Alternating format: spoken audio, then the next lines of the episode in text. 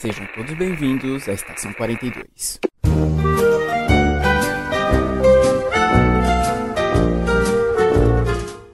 Saudações, senhores, senhoras e senhoritas. Aqui quem vos fala é o João Victor e morri, morri, morri. Olá pessoal, aqui é o Matheus e ao infinito e além. Oi galera, aqui é a Ale Mayura e eu não sou um easter egg. Hoje no programa nós vamos falar sobre a Pixar. Vamos trazer um pouquinho sobre a história dela, algumas das animações e o que o povo mais gosta, os easter eggs. Mas antes, vamos para o giro de notícias. Olá pessoal, aqui é o Matheus. E o João. E tá começando mais um giro de notícias. Nessa semana bem agitada, que tá todo mundo de greve. Mas a gente não para. Ai meu Deus, queria ir dormir agora. calma, João, calma. Aí tem que mudar o dia da gravação. Gravar de segunda tá acabando com você. ok.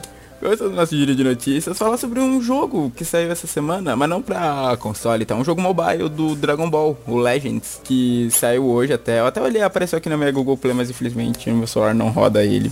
Tristeza. Ele é pra celular? É, pra celular. Saiu pra Android essa semana e a versão de iOS sai dia 14 de junho. Como que é esse jogo? Ele é muito... É, aquela coisa voltada pra lutas em tempo real. É, bem, é tipo, é bem pra PVP mesmo. PVP global. É nisso que ele foca, permitindo que jogadores ao redor do mundo possam se enfrentar. E a história do jogo acontece durante o Dragon Ball Super, após o fim do Torneio do Poder.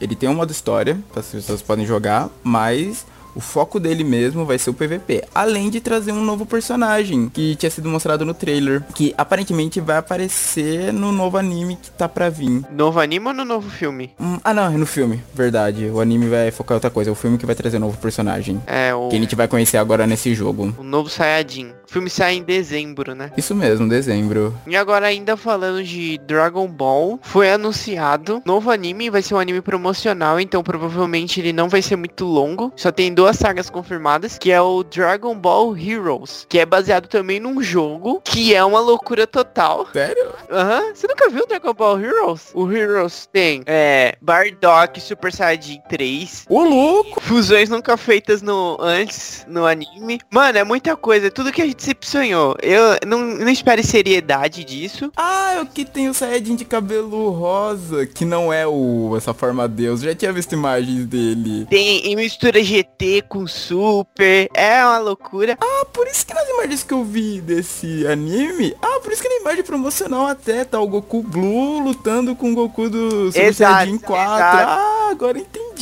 Isso não é apenas uma imagem promocional. Porque, ó, já confirmaram duas sagas, que é a Universe Survival e a Prison Planet. E essa Prison Planet tem a batalha do Goku Super Saiyajin 4 com o Super Saiyajin Blue. Olha só. Olha, eu confesso, eu não assisti o Super, mas isso eu assisti com certeza, velho. Mano, eu vou muito assistir esse anime, porque, ó, mano, essa loucura é a loucura que a gente quer. Isso, velho, é uma loucura divertida. Eu nunca joguei o Heroes, eu não sei como que funciona essa mistura de universos aí, que vai além do que o Super mostrou de esses universos, porque vai misturar aí o, o, o GT, que não é mais canon, com o Super que é canon. Eu não sei como isso eu não sei como isso funciona, mas vai ser muito bom. Vai ser, provavelmente vai ser ruim, mas vai ser bom. Tão ruim, tão ruim que dá uma volta e fica bom. Porque não vai precisar fazer sentido, é só... É, é só por diversão. É. Isso que é mais legal, é quando algo é só por diversão, tipo, tipo, esquece essa coisa de canon e não canon, vamos se divertir. Isso é legal às vezes. E eu tô vendo aqui, esse Heroes é de 2010, é um jogo antigo já. Provavelmente vai ser relançado, né? Sim, sim, sim. Vai ser relançado para ter essas coisas do Super.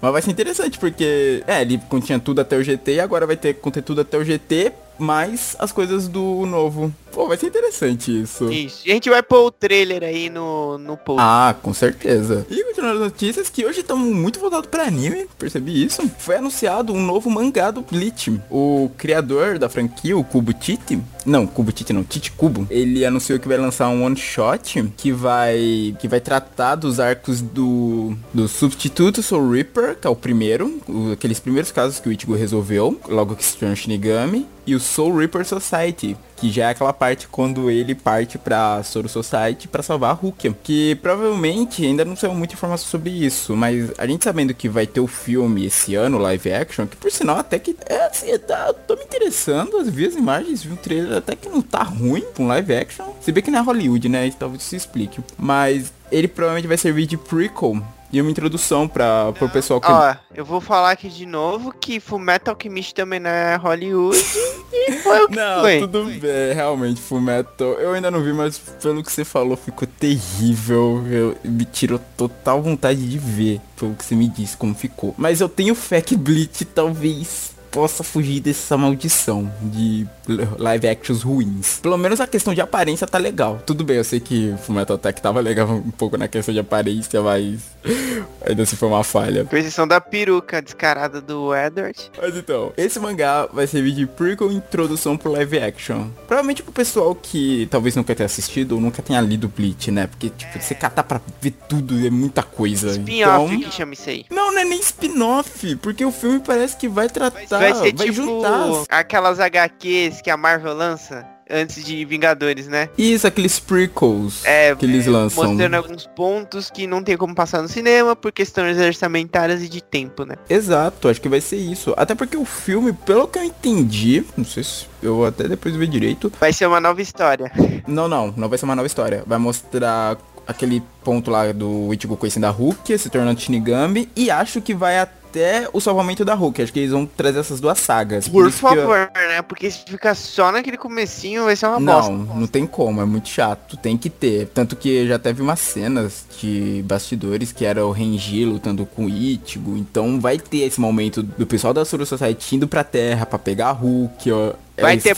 Ichigo Vai ter Bankai? Tomara que tenha. Isso é a minha maior preocupação. As bancais. Porque os bancais vão ter que ser uns efeitos especiais muito fodas para ficarem legais. Ah, o Ichigo é um pouco fácil, Não, né? o Ichigo é ok. A Zangetsu é até ok. Agora eu quero dizer Byakuya. Tem a, aquele ataque dele, né? Tem Sazangueto. Não, tem Sazangueto é o nome da Bankai. Tem aquele ataque dele que ele dá também, né? Que é É tanto energia. tempo sem ler que a gente esquece, né? Ah, eu não lembro o nome de nada dali. É o Getsuga Tensho. Mas, se tiver Byakuya versus Ichigo com Bankai, quando ele for salvar a Rukia, tem que ter a máscara também. Sim, verdade. Ele usa máscara nessa luta. Estamos tendo, ó, estamos encontrando várias complicações aqui pra esse filme se tornar bom. É porque é esse que eu achei muito tenso de filme de adaptação de live action. É tanta coisa às vezes que eles querem adaptar. Adaptação de live action. Não, é, da maluquice. É tanta coisa que eles querem adaptar dos arcos, tipo, nessa questão de encurtar pra caber num filme, que muita coisa às vezes acaba passando muito batido. Ah, você, é só você cortar aquela metade das side quests que o Ichigo fez no começo. Sim, sim.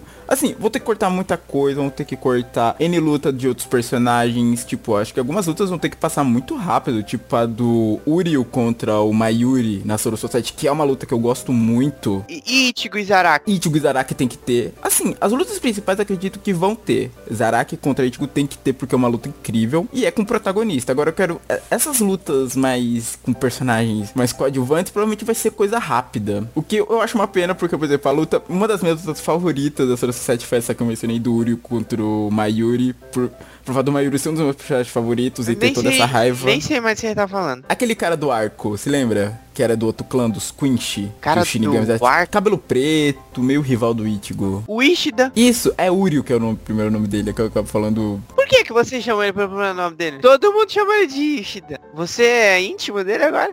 Não. Então, que essa luta é uma luta que eu gosto muito, muito no anime. Que tem toda essa questão da raiva que ele tem do Mayuri, porque o Mayuri pegou o corpo de muita gente do clã dele pra fazer experimento depois da Ah, guerra. o Mayuri é o cientista maluco, né? Isso, aquele cientista maluco que é a Bankai dele, aquela lagarta gigante com rosto de bebê que eu quero. Caraca, se eles trouxerem isso pro filme, vai ser uma bizarra. gigante com rosto de bebê. Que E, bizarro. Cara, se eles trouxerem isso pro filme, vai ser uma bizarrice sem tamanho. Eu tenho fé. Tenho muita fé nesse filme do Bleach, que eu acho que pode vir coisa boa dele. E pra quem ficou curioso, o mangá sai em julho. Ainda não tem data, mas tá pra sair em julho. Bom, é isso, né? É, esse foi nosso giro de notícias. Especial de animes, que agora é com... O programa é da Pixar, né? Isso, é.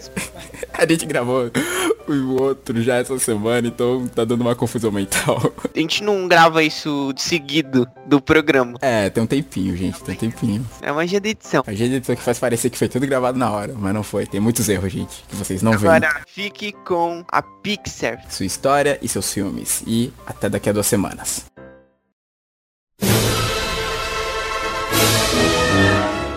Bom, vou começar pela parte mais chata que eu odeio, que é falar da história real das coisas. Tem que falar a história real, João. As coisas não nascem do chão. As pessoas precisam saber de onde vêm as coisas. A Pixar Animation Studios Ela foi fundada no ano. Foi fundada oficialmente, porque ela teve uma. Fundaram ela não oficialmente antes. Não, calma. Pode ser que os caras já estivessem trabalhando nela, mas só foi registrado, talvez, o nome. Acho que é considerado fundado oficialmente quando é registrado o nome, sabe? Eu acredito que seja isso. No cartório, certo? Isso, no cartório, que aí ninguém mais pode pegar. Que se alguém registrasse um Pixar antes, já existe um outro Pixar mais antigo, sabe? Bom, ela foi fundada no dia 3 de fevereiro de 1986.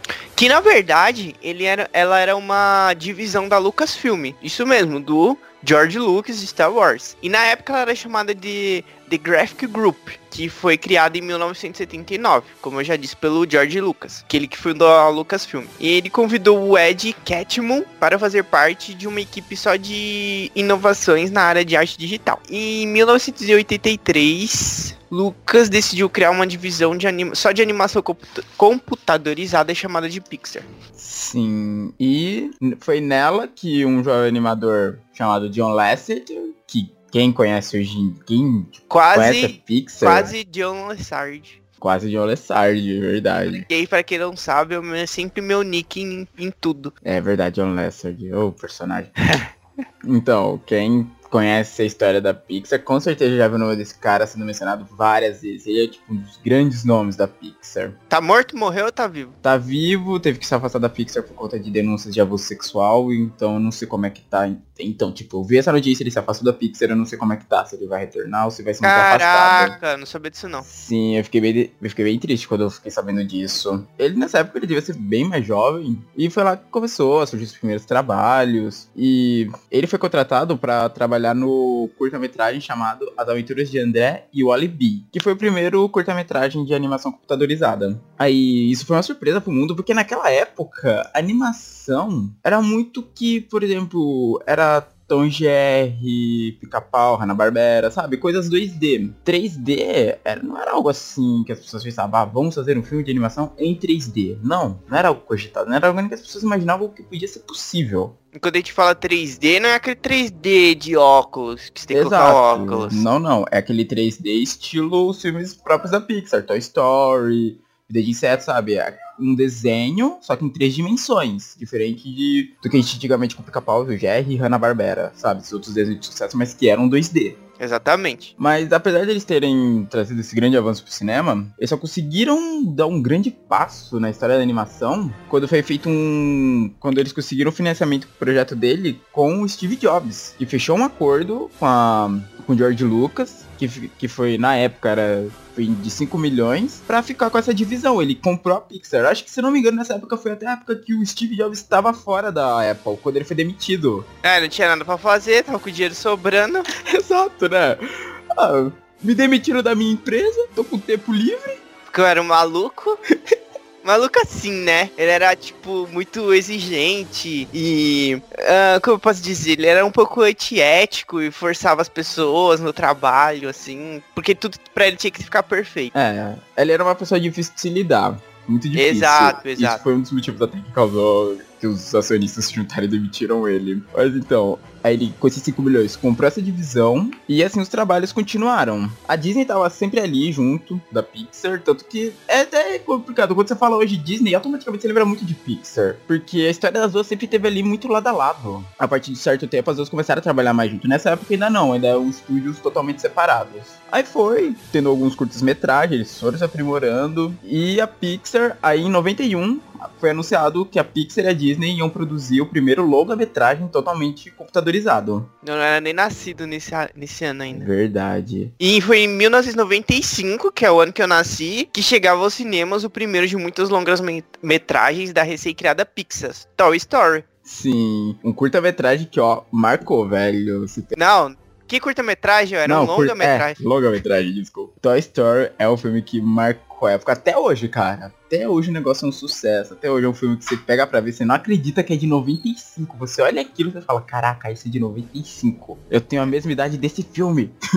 Tanto que, para fazer ele, eles primeiro tiveram que, tipo, criar novos softwares e novos hardwares para conseguir realizar a produção desse filme, para tornar uma animação verossímil e revolucionária. Porque, caraca, era uma tecnologia que até então nunca tinha sido usada para fazer um longa-metragem. Porque assim, além de ter toda essa questão artística de você trazer algo novo, tem também a questão de ser de você ter o retorno financeiro também. E para um projeto tão grande como esse, cara, tinha que, tinha que ser Pra um sucesso. época também, Pra, pra, época, época. verdade. Pra época era algo totalmente revolu- revolucionário. Ninguém, tipo, eles eram os únicos que trabalhavam nisso. E além da arte e da tecnologia que eles empregaram aí, eles queriam algo mais, eles queriam um enredo, não, não bastava ser história bonito, tinha que ter uma história boa. E de fato tem, porque ela tem toda uma mensagem por trás. Exato. O primeiro já traz uma mensagem muito boa. E a sequência, cara, foi uma escalada até chegar no terceiro, que foi, sabe, o ápice. Foi incrível o que eles conseguiram fazer no terceiro. Mas assim, eles lançaram o primeiro, foi aquele sucesso estrondoso, porque era algo novo. Era algo novo, era algo revolucionário. Ninguém esperava, meu Deus, é um desenho em três dimensões,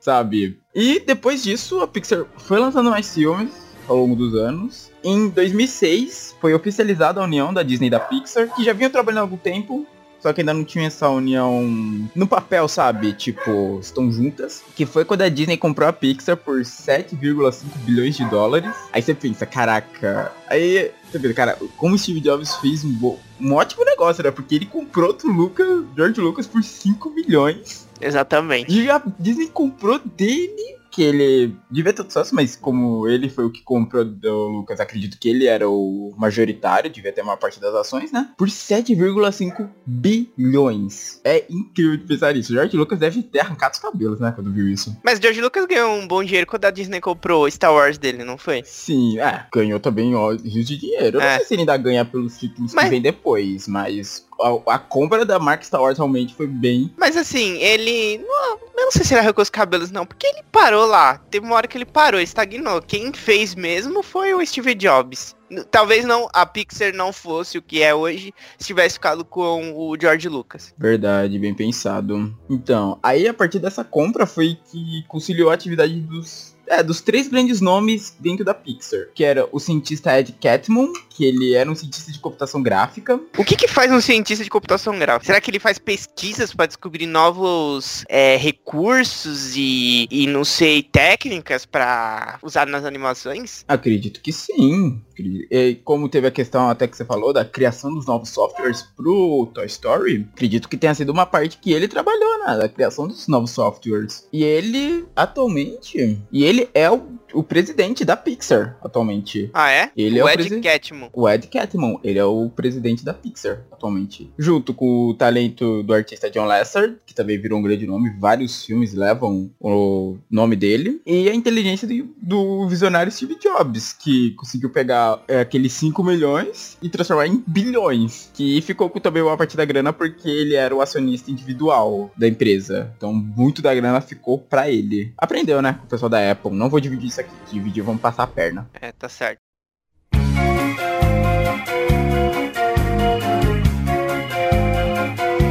Certo, mas agora vamos falar da parte boa, que são os filmes da Pixar. Era todas, tipo, a Pixar não é, tipo, perfeita, a gente vai chegar lá. Tem, um, tem uns erros no meio das coisas que ela já lançou Tem aqui. alguns erros. Eu sei de algum que eu sei de um que você tá pensando que é um erro, enquanto chegar nele a gente vai discutir.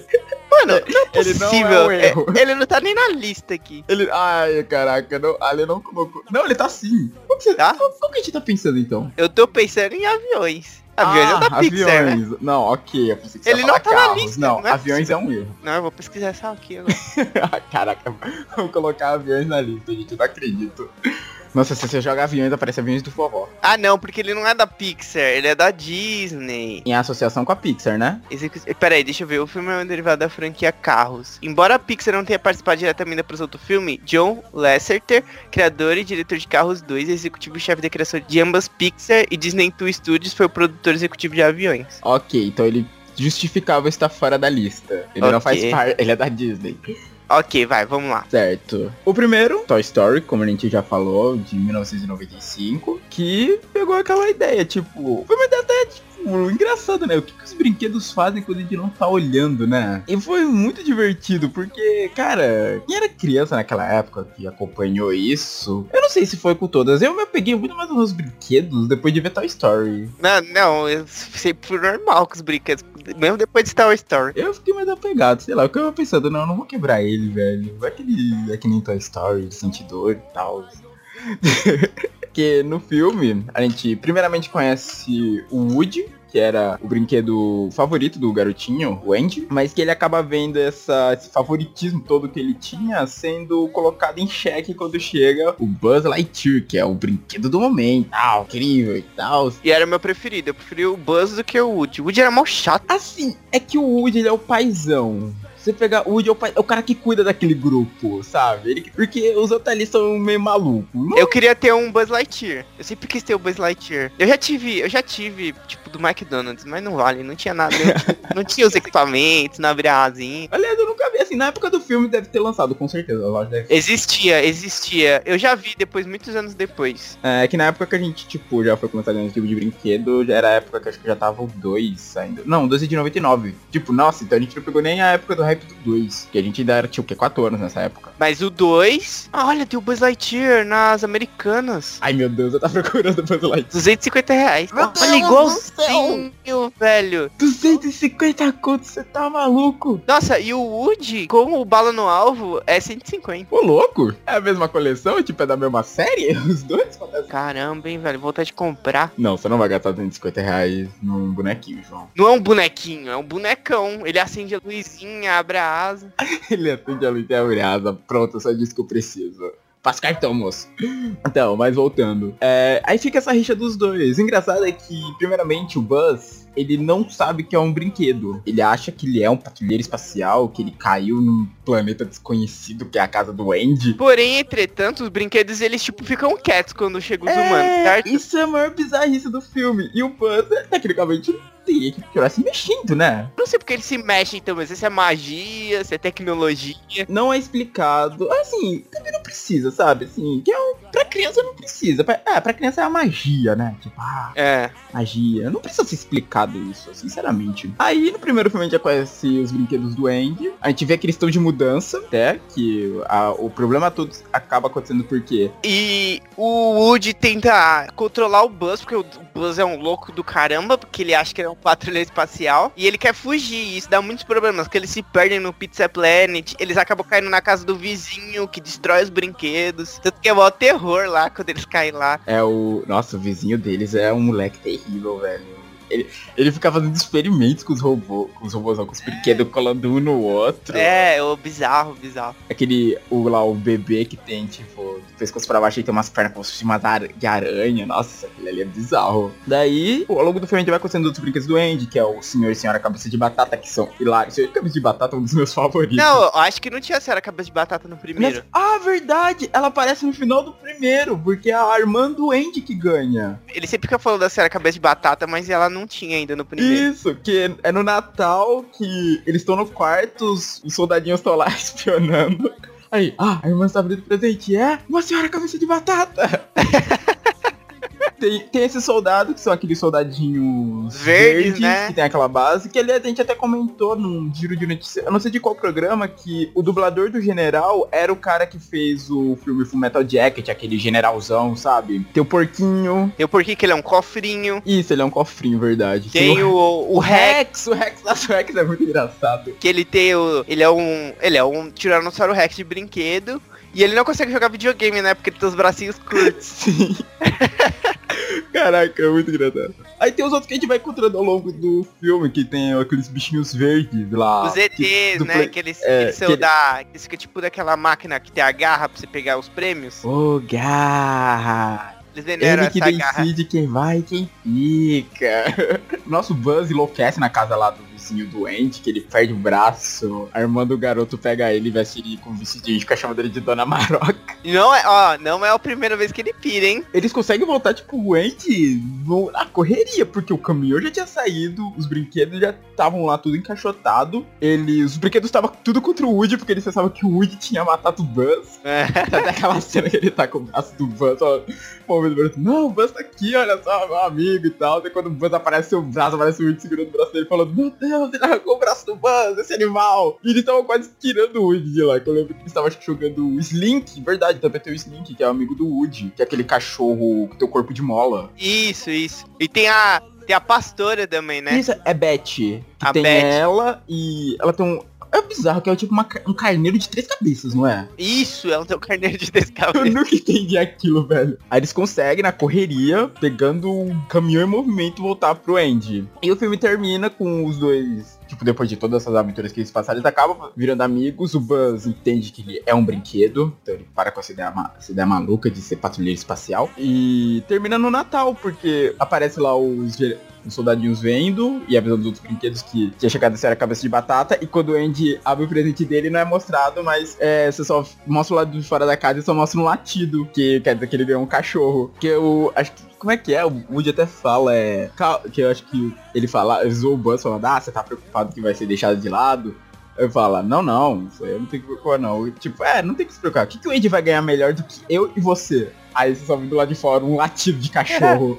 é, esse foi Toy Story 1. E depois disso, eu vou falar na ordem cronológica do lançamento dos filmes. Se eu falar, tipo, lançamento Sim, sim, Toy Story 3, pra depois voltar pro outro, é, vai ficar muito confuso. Aí depois disso, em 98, veio Vida de Inseto. Também, nossa, Porque por, por muito tempo eu achei que chamava Formiguinhas. Formiguinhas, na verdade, uma animação parecida com essa.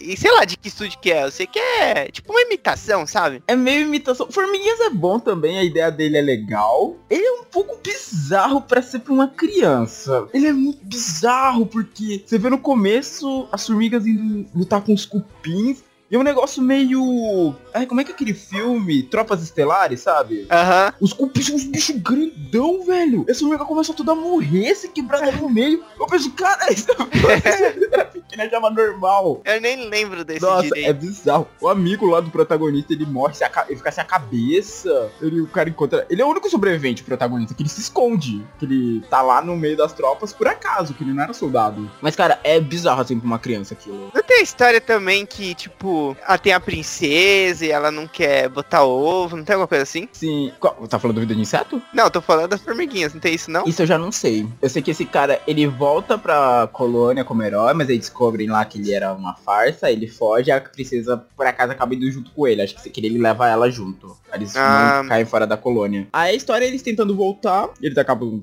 criando aquele laço ao longo da viagem, mesmo se odiando no começo. E o vilão, que era um cara que queria destruir a colônia pra que só os fortes sobrevivessem. Tipo, meio que um teste. É meio isso.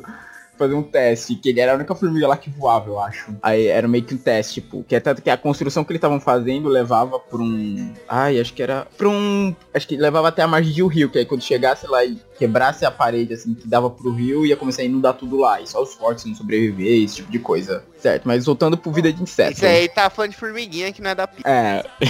Agora voltando pro vida de inseto. A gente acompanha a história do Flick, que ele é uma formiga muito deslocada, porque ele não pensa como os outros. Ele quer. Ele é um cientista. Se for parar pra ver, o Flick é muito um cientista. Que ele fica evitando várias coisas pra tentar ajudar a melhorar a vida das formigas. Mas que geralmente nos testes sempre acaba atrapalhando. A gente descobre que as formigas, ela. Aquela coisa, né? Ficar pegando comida e tal. E que elas fazem isso porque elas têm que pagar um tributo aos gafanhotos. Que meio que fazem a proteção dela, sabe? Aqui- Bem estilo máfia, sabe? A gente vai proteger você enquanto você estiver pagando a gente. E se você. É, e se vocês não pagar, a gente que vai destruir vocês. Exato.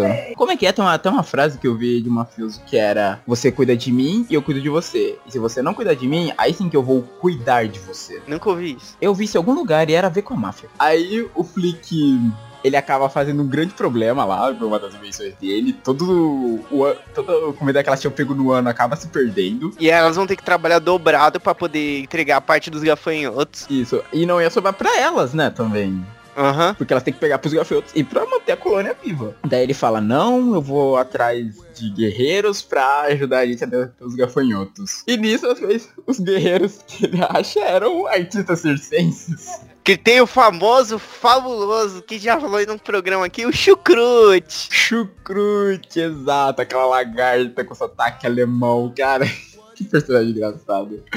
Aí, além dele, né, que é um macho chucrute. É, Além dele tem o senhor Joaninha, que, cara, é incrível. o Agionia macho, velho. Cara, a primeira aparição do senhor Joaninha é muito da hora. As moscas gritando lá pra ele, ah, vem cá, Joaninha. Ele vai, tipo, todo delicadinho e começa a gritar com o cara. Achando o quê? Só porque eu sou Joaninha, tô com sua mulher? Cara, é muito engraçado. Eu não lembro o nome dele, mas são uns, uns irmãos são tatu bola que eles parecem que estão falando russo. Que eles nunca conseguem falar, eles não falam a língua normal daquele lugar. Tem o bicho pau. Nossa, o bicho pau. Aquele pessimismo dele.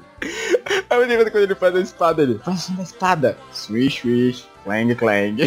ah, eu esqueci o nome do. daquele besouro. É o besouro. Tem aquele besouro Hércules, que eu esqueci o nome. Tem uma viúva negra. Tem aquele louva-a-Deus, que ele é meio místico. E a esposa dele, que é uma borboleta. Que eles todos trabalham no circo lá do PT Puga, que é uma putinha lá, o mestre de picadeiro. É aquele circo bem decadente, sabe? É, e ele volta depois com esse pessoal, falando que eles são grandes guerreiros. Eu acho que ele não percebeu que eles eram só artistas circenses, Não, né? ele percebe lá, ele percebe lá que quando um deles que fala pra. Que eles chegam lá, tipo, que eles haviam sido demitidos do circo. Aí eles estão lá, mega triste, porque não tem mais onde trabalhar. Aí eles encontram o Flick e o Flick leva eles pensando que é pra uma apresentação, tipo, ah, achando que eles vão se enfrentar no picadeiro lá na colônia. Mas aí quando chega lá, tem todo aquele jantar, aquela encenação das crianças lá da batalha, que até aquele meme da. Ah, acho que é Dorothy, da, Que a, a princesinha lá, né? isso, aquela. Eu morri, morri, morri. Aí que eles descobrem que o Flick meio que enganou eles, que não era uma apresentação, né? Queria que eles lutassem. Mas aí eles descobrem que o. ah, Não sei quem comenta, que, falando que o Hopper, que é o líder dos gafanhotos, tem medo de, Pássaros. de pássaros. Tanto que eles, numa hora, eles até têm que fugir do pássaro antes dos gafanhotos chegarem. Aí eles percebem que eles podem pegar no Hopper com isso. Que eles constroem um pássaro, usando galho, folhas e tal, pra quando os gafanhotos chegar, esse pássaro de mentira ficar sobrevoando a colônia, dispersando eles. Mas aí o Hopper, no meio da luta, quando os gafanhotos chegam lá e começa toda a confusão desse pássaro de mentira, os gafanhotos até não tava no começo dando certo, eles começam a fugir. Mas aí no momento o Hopper percebe que é mentira. Aí eles conseguem destruir o pássaro, o Hopper começa a perseguir o Flick, e a outra princesa ajuda ele também, que ela tem asa e fica voando e fugindo, e levam ele, acabam levando ele até o ninho do pássaro de verdade. Tanto que ele fica falando, ah, e esse pássaro tá cheio de garotinhas também? É porque eram as crianças que ficavam dentro do pássaro, Isso, né? eram as crianças que estavam que estavam manobrando o pássaro. E aí ele acaba morrendo pro pássaro de verdade. E o do Hopper é que ele é um vilão, tipo, bem legal. É, ele é muito máfia, cara. O jeitão dele quando ele tá no México, aquela parte sobrando no México é muito engraçado. O jeito que ele bota o medo nos caras falando, tipo, quando ele joga lá semente no cara e fala, isso doeu? Não. Isso? Não, não deu não. Aí ele pega lá um negócio de estranho e fala, viu? Uma delas não causa problema, duas delas não causam. Mas se elas descobrirem a força que tem, aí sim nós vamos ter problemas. Cara, aquele jeito, tipo, de bot- tocar o terror dele, muito legal. Muito bom, muito bom. Certo, em 1999 tivemos a sequência de Toy Story, Toy Story 2, que eu te digo que foi o primeiro filme que eu vi no cinema. Sério? Esse você viu no cinema? Vi no cinema. Minha mãe me levou num cinema que nem existe mais em Onde? nossa cidade. Era um cinema de rua que tinha aqui no centro. Aqui em Mauá tem um cinema de rua. Aham, tinha. Meu Era bem pequenininho. Passava, tipo, dois filmes, eu acho, por semestre. Não, esse, esse eu vi na TV mesmo. Acho que nem lembro qual foi o primeiro. Ah, não, lembro sim. Incríveis. Foi o primeiro filme da Pixar que eu vi. No cinema. No cinema. E o primeiro filme que você viu no cinema? Foi o Todo Poderoso com o Jim Carrey no passeio da escola. Nossa. Você tava nesse passeio? Não, eu nunca fui no cinema com a escola. Você não foi? Nossa. Eu lembro que foi até no cinema aqui do shopping, já tinha, não era mais cinema de rua, era o cinema do shopping mesmo. Eu não sei porque eles só foram falando que a gente ia assistir Procurando Nemo, mas chegou lá não. Jim Carrey. Então, voltando, Toy Story. Aqui voltamos. O Andy, eu não lembro se chega a mostrar o Andy, mas ele tava já mais velho, não tava? Já dava Ah, um pouquinho. É, não mostra tanto ele no segundo. Que é no segundo que a gente vê o que o Woody acaba rasgando, que aí, tipo, é uma coisa que realmente, desde o primeiro você percebe que o Woody é de pano, né? Ele não é todo de plástico. Meu Buzz. É, ele tem a cabeça de plástico só. É, a cabeça e as peças dele, né? Bota, luva, essas coisas. O resto não, o resto É. era pano. Daí ele acaba rasgando, não embaixo do braço. Ele ia se deixar de lado, aparentemente.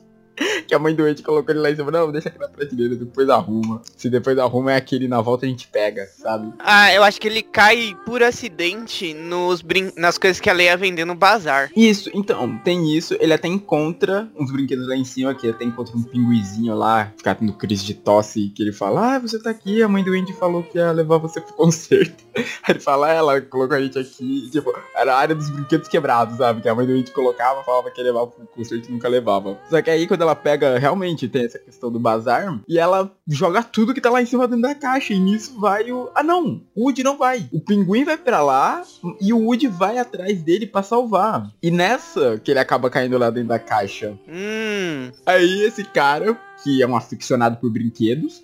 É um colecionador, né? É, um colecionador bem freak. Ele rouba o Woody de verdade, porque a mãe do Woody não, não ia vender. Ela, o Woody, aparentemente, ela ia levar pro, pra consertar. Acho que o Woody, pelo menos, ela ia. Que aparentemente o Woody ele era um brinquedo raro, né? Sim, ele é um brinquedo raro, ele era um.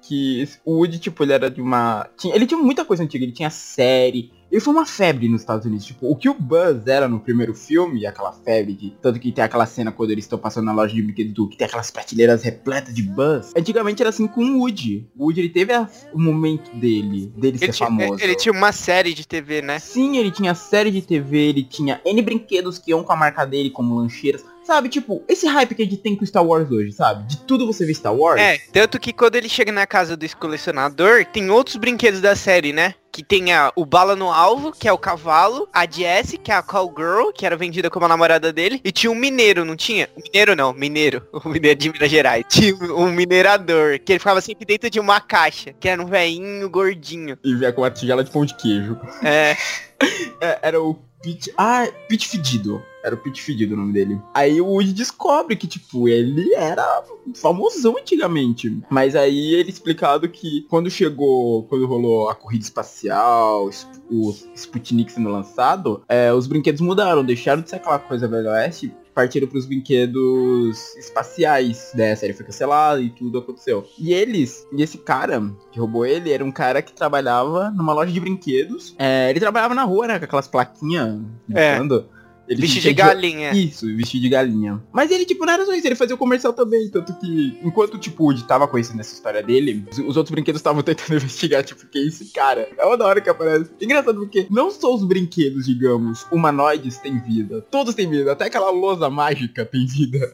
Exato. Aí tanto que os brinquedos, tipo o Buzz, o Hack, o Homem Fur- o Homem Formiga, o Homem Cabeça de Batata, né? Isso, senhor cabeça de batata. Então vai um grupinho, eles saem atrás do Homem Galinha pra, pra resgatar o Woody. Eles estão procurando pistas na Eu não sei como diabos eles era perceber que a TV podia dar pistas, né? Aí o- eles estão passando lá de canal e aparece o comercial do Homem Galinha falando. O porco passa rápido pelo canal e fala: Droga, aquele canal, volta! Não, eu tô muito na frente, eu vou ter que dar uma volta toda nos canais, volta pra lá. Ai, meu Deus. Mano, é muito, muito, muito bom, velho. Porque tudo quando eles vão atrás dele, na hora que eles têm que passar na rua, eles ficam embaixo de uns cones de sinalização. Aí depois, tipo, a, a loja, ela tem tipo aquela porta automática que abre quando você chega perto. Só que eles são muito leves. Aí tem que ficar todos pulando na frente dela É, pra ela pra ela sentir o peso. Não, essa parte dos cones causa maior caos na rua. Porque, É verdade. tipo, só mostra eles andando chegando do outro lado, quando abre a câmera você vê de cima, tá um monte de carro parado, batendo, freando. E essa parte na dentro da loja de brinquedos é muito boa. Acontece muitas coisas aqui, ó. Eles encontram muitas Barbies. Elas fazem um tour com eles, né, pela loja de brinquedos. Isso! É, o Buzz encontra um, um outro Buzz, que tem um monte de Buzz lá. Ele é mais novo, ele vem com cinto e doido. Que brilha, brilha no É. escuro até. E esse também acha que é um patrulheiro. E ele prende ele dentro da caixa e vai lá. E tipo, tenta se passar por ele depois. Ah, e tem o Zurg, o inimigo do Buzz. Tem o boneco Exato. dele que acaba se libertando. Porque é engraçado que no começo do filme você vê o, É tipo, é o Buzz meio que frito do Zerg e acaba sendo morto. Aí você percebe que na verdade era o Rex jogando. Aí ele, ele até, acho que ele pergunta pra Barbie, moça, como é que eu derroto o Zerg? E o cara, o Homem-Galinha, eu não lembro se ele tinha um nome, chamando ele de Homem-Galinha.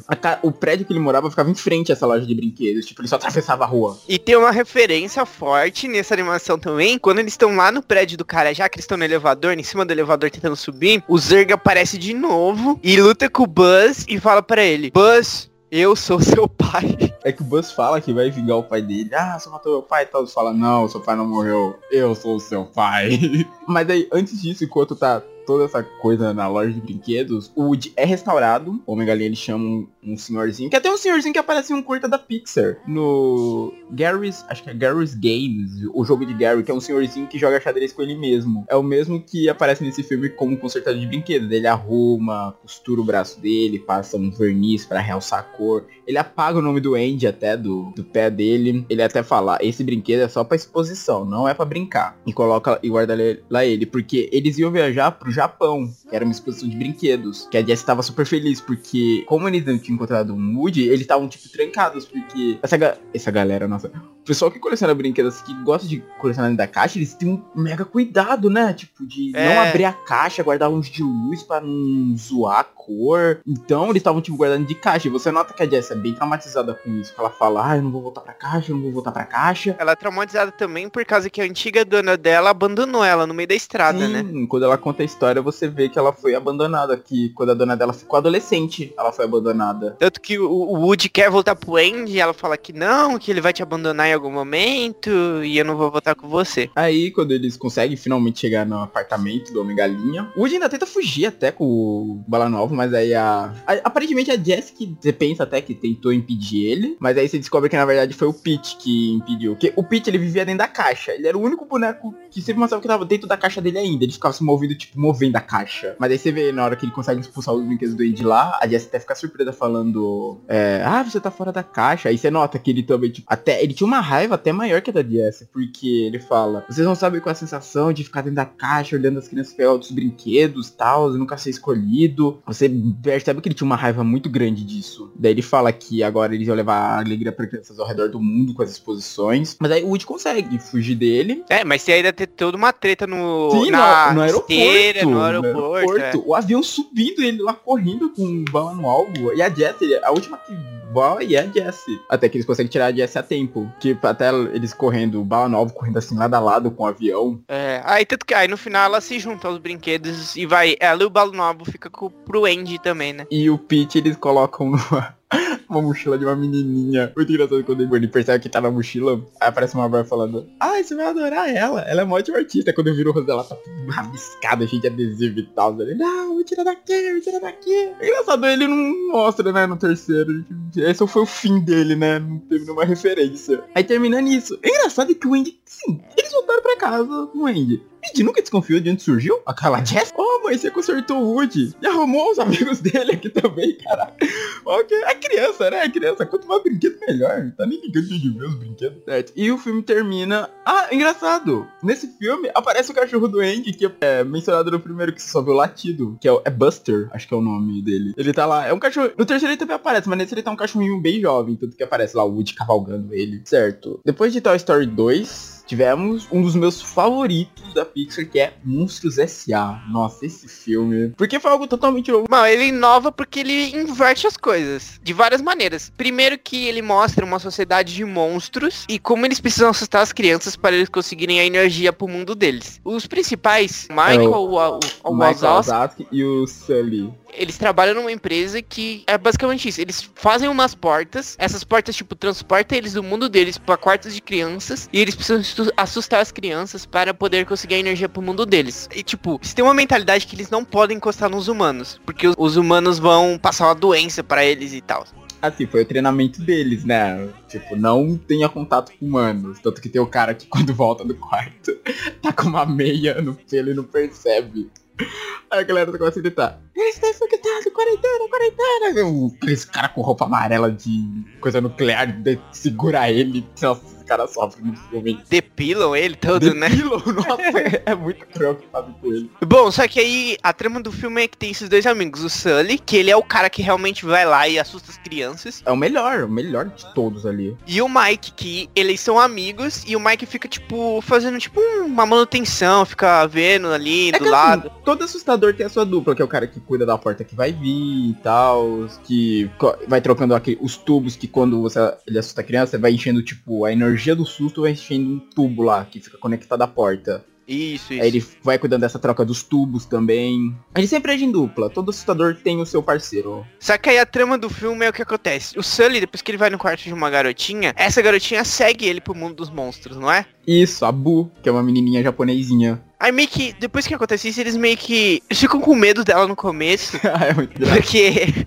eles não querem que ela encoste nela, né? Ele, ela encoste neles. Eles da pessoa que ela traz, que os humanos trazem doenças, né? Só que conforme o tempo passa, eles veem que não, isso não é bullshit, não vai acontecer nada se ela encostar neles. Aí fica nisso, que eles querem mandar ela de volta, só que eles têm que esconder de todo mundo, por causa que eles sabem que se descobrirem que tem uma humana ali, ser um vai dar caos. merda. Nossa, vai ser um caos, velho. Aí eles ficam nisso, de tentar levar ela de volta. Aí eles, eles fazem uma roupa de monstro e colocam nela para ninguém perceber que ela é uma humana. Ela se perde deles, ela se junta lá com umas criancinhas que estavam visitando a Monstros S.A. E tem um, tem um cara também que é contra eles, né? Que ele consegue ficar invisível. Isso é o Randall, é o Randall, que ele é tipo um lagarto. Ele, ele lembra o camaleão, tipo, ele é um lagarto mega magro que ele fica... Ele não só fica invisível, ele vai trocando de cores também. Isso, isso. Então, o filme gira nisso. Pô, você vê o lado dos monstros, como que funciona, não o lado de quem é assustado. No fim, eles conseguem levar ela de volta. Só que eles perdem a porta dela, né? A porta dela é destruída. Sim. Assim, você descobre que por trás tinha uma grande conspiração também. É. Porque eles estavam desenvolvendo uma nova máquina que ia. Que eles até iam começar a mudar, eles iam começar a sequestrar as crianças ao invés de assustar. Que era uma máquina que ele prende a pessoa e, tipo, conecta-se na boca da pessoa e meio que tira. o- A pessoa fica com tanto medo disso, ainda mais uma criança, que a energia que ela gerava era muito maior do que só os monstros assustando. Aí você descobre que o Randall sabia disso, o líder da Monstro S.A., que é um bicho que parece um caranguejo, tava por trás disso, tanto que eles conseguem pegar uma confissão dele, quando ele tá lá meio que uma lutinha rápida com o Sully. Que Ele fala, ah, eu vou sequestraria. Como é que é? Eu sequestraria mil crianças antes de permitir que a Monstros S.A. caísse, alguma coisa assim. Aí, aí o lugar que ele tava, que ele pensava que era um quarto até de uma criança, era na verdade um lugar de testes deles. Que simula o quarto de uma criança. Aí, e tem isso, eles mandam a Bu de volta, mas a porta dela é destruída. Porque você também descobre no final que a. Ela que era uma secretária, né? Aquela mulher que parece uma lesma. Ela trabalhava pro governo, tipo, era meio que uma agente lá dentro do governo. Eu não lembrava disso. Sim, no final é revelado. Ela. Parece que o governo já desconfiava que o líder da Música S.A. tava com algum plano. Só que, é a- só que ela tava trabalhando lá disfarçado. Tanto que ela fala, quase seis anos de. Como é que é? De investigação foi estragada por vocês dois. Mas vocês conseguiram arrancar a, a confusão dele, então no final deu tudo certo. Aí foi quando ela fala, ah, vocês vão poder conseguir mandar a menina de volta, mas vocês nunca mais vão poder ter contato com ela. Porque, tipo, ela viu demais, né? Aham. Por mais que seja uma criança pequena. Aí ele manda ela de volta e a porta é destruída. Só que aí depois de um bom tempo, eu não sei se é falado quanto tempo. Não, é que assim, depois que acabou essa parte do filme, eles, eles mudam o processo deles, que eles não assustam mais crianças. Eles, tipo, fazem elas rirem. É porque no meio do filme eles percebem isso. Quando eles estão procurando a porta da bula naquele estoque maluco, cheio de portas.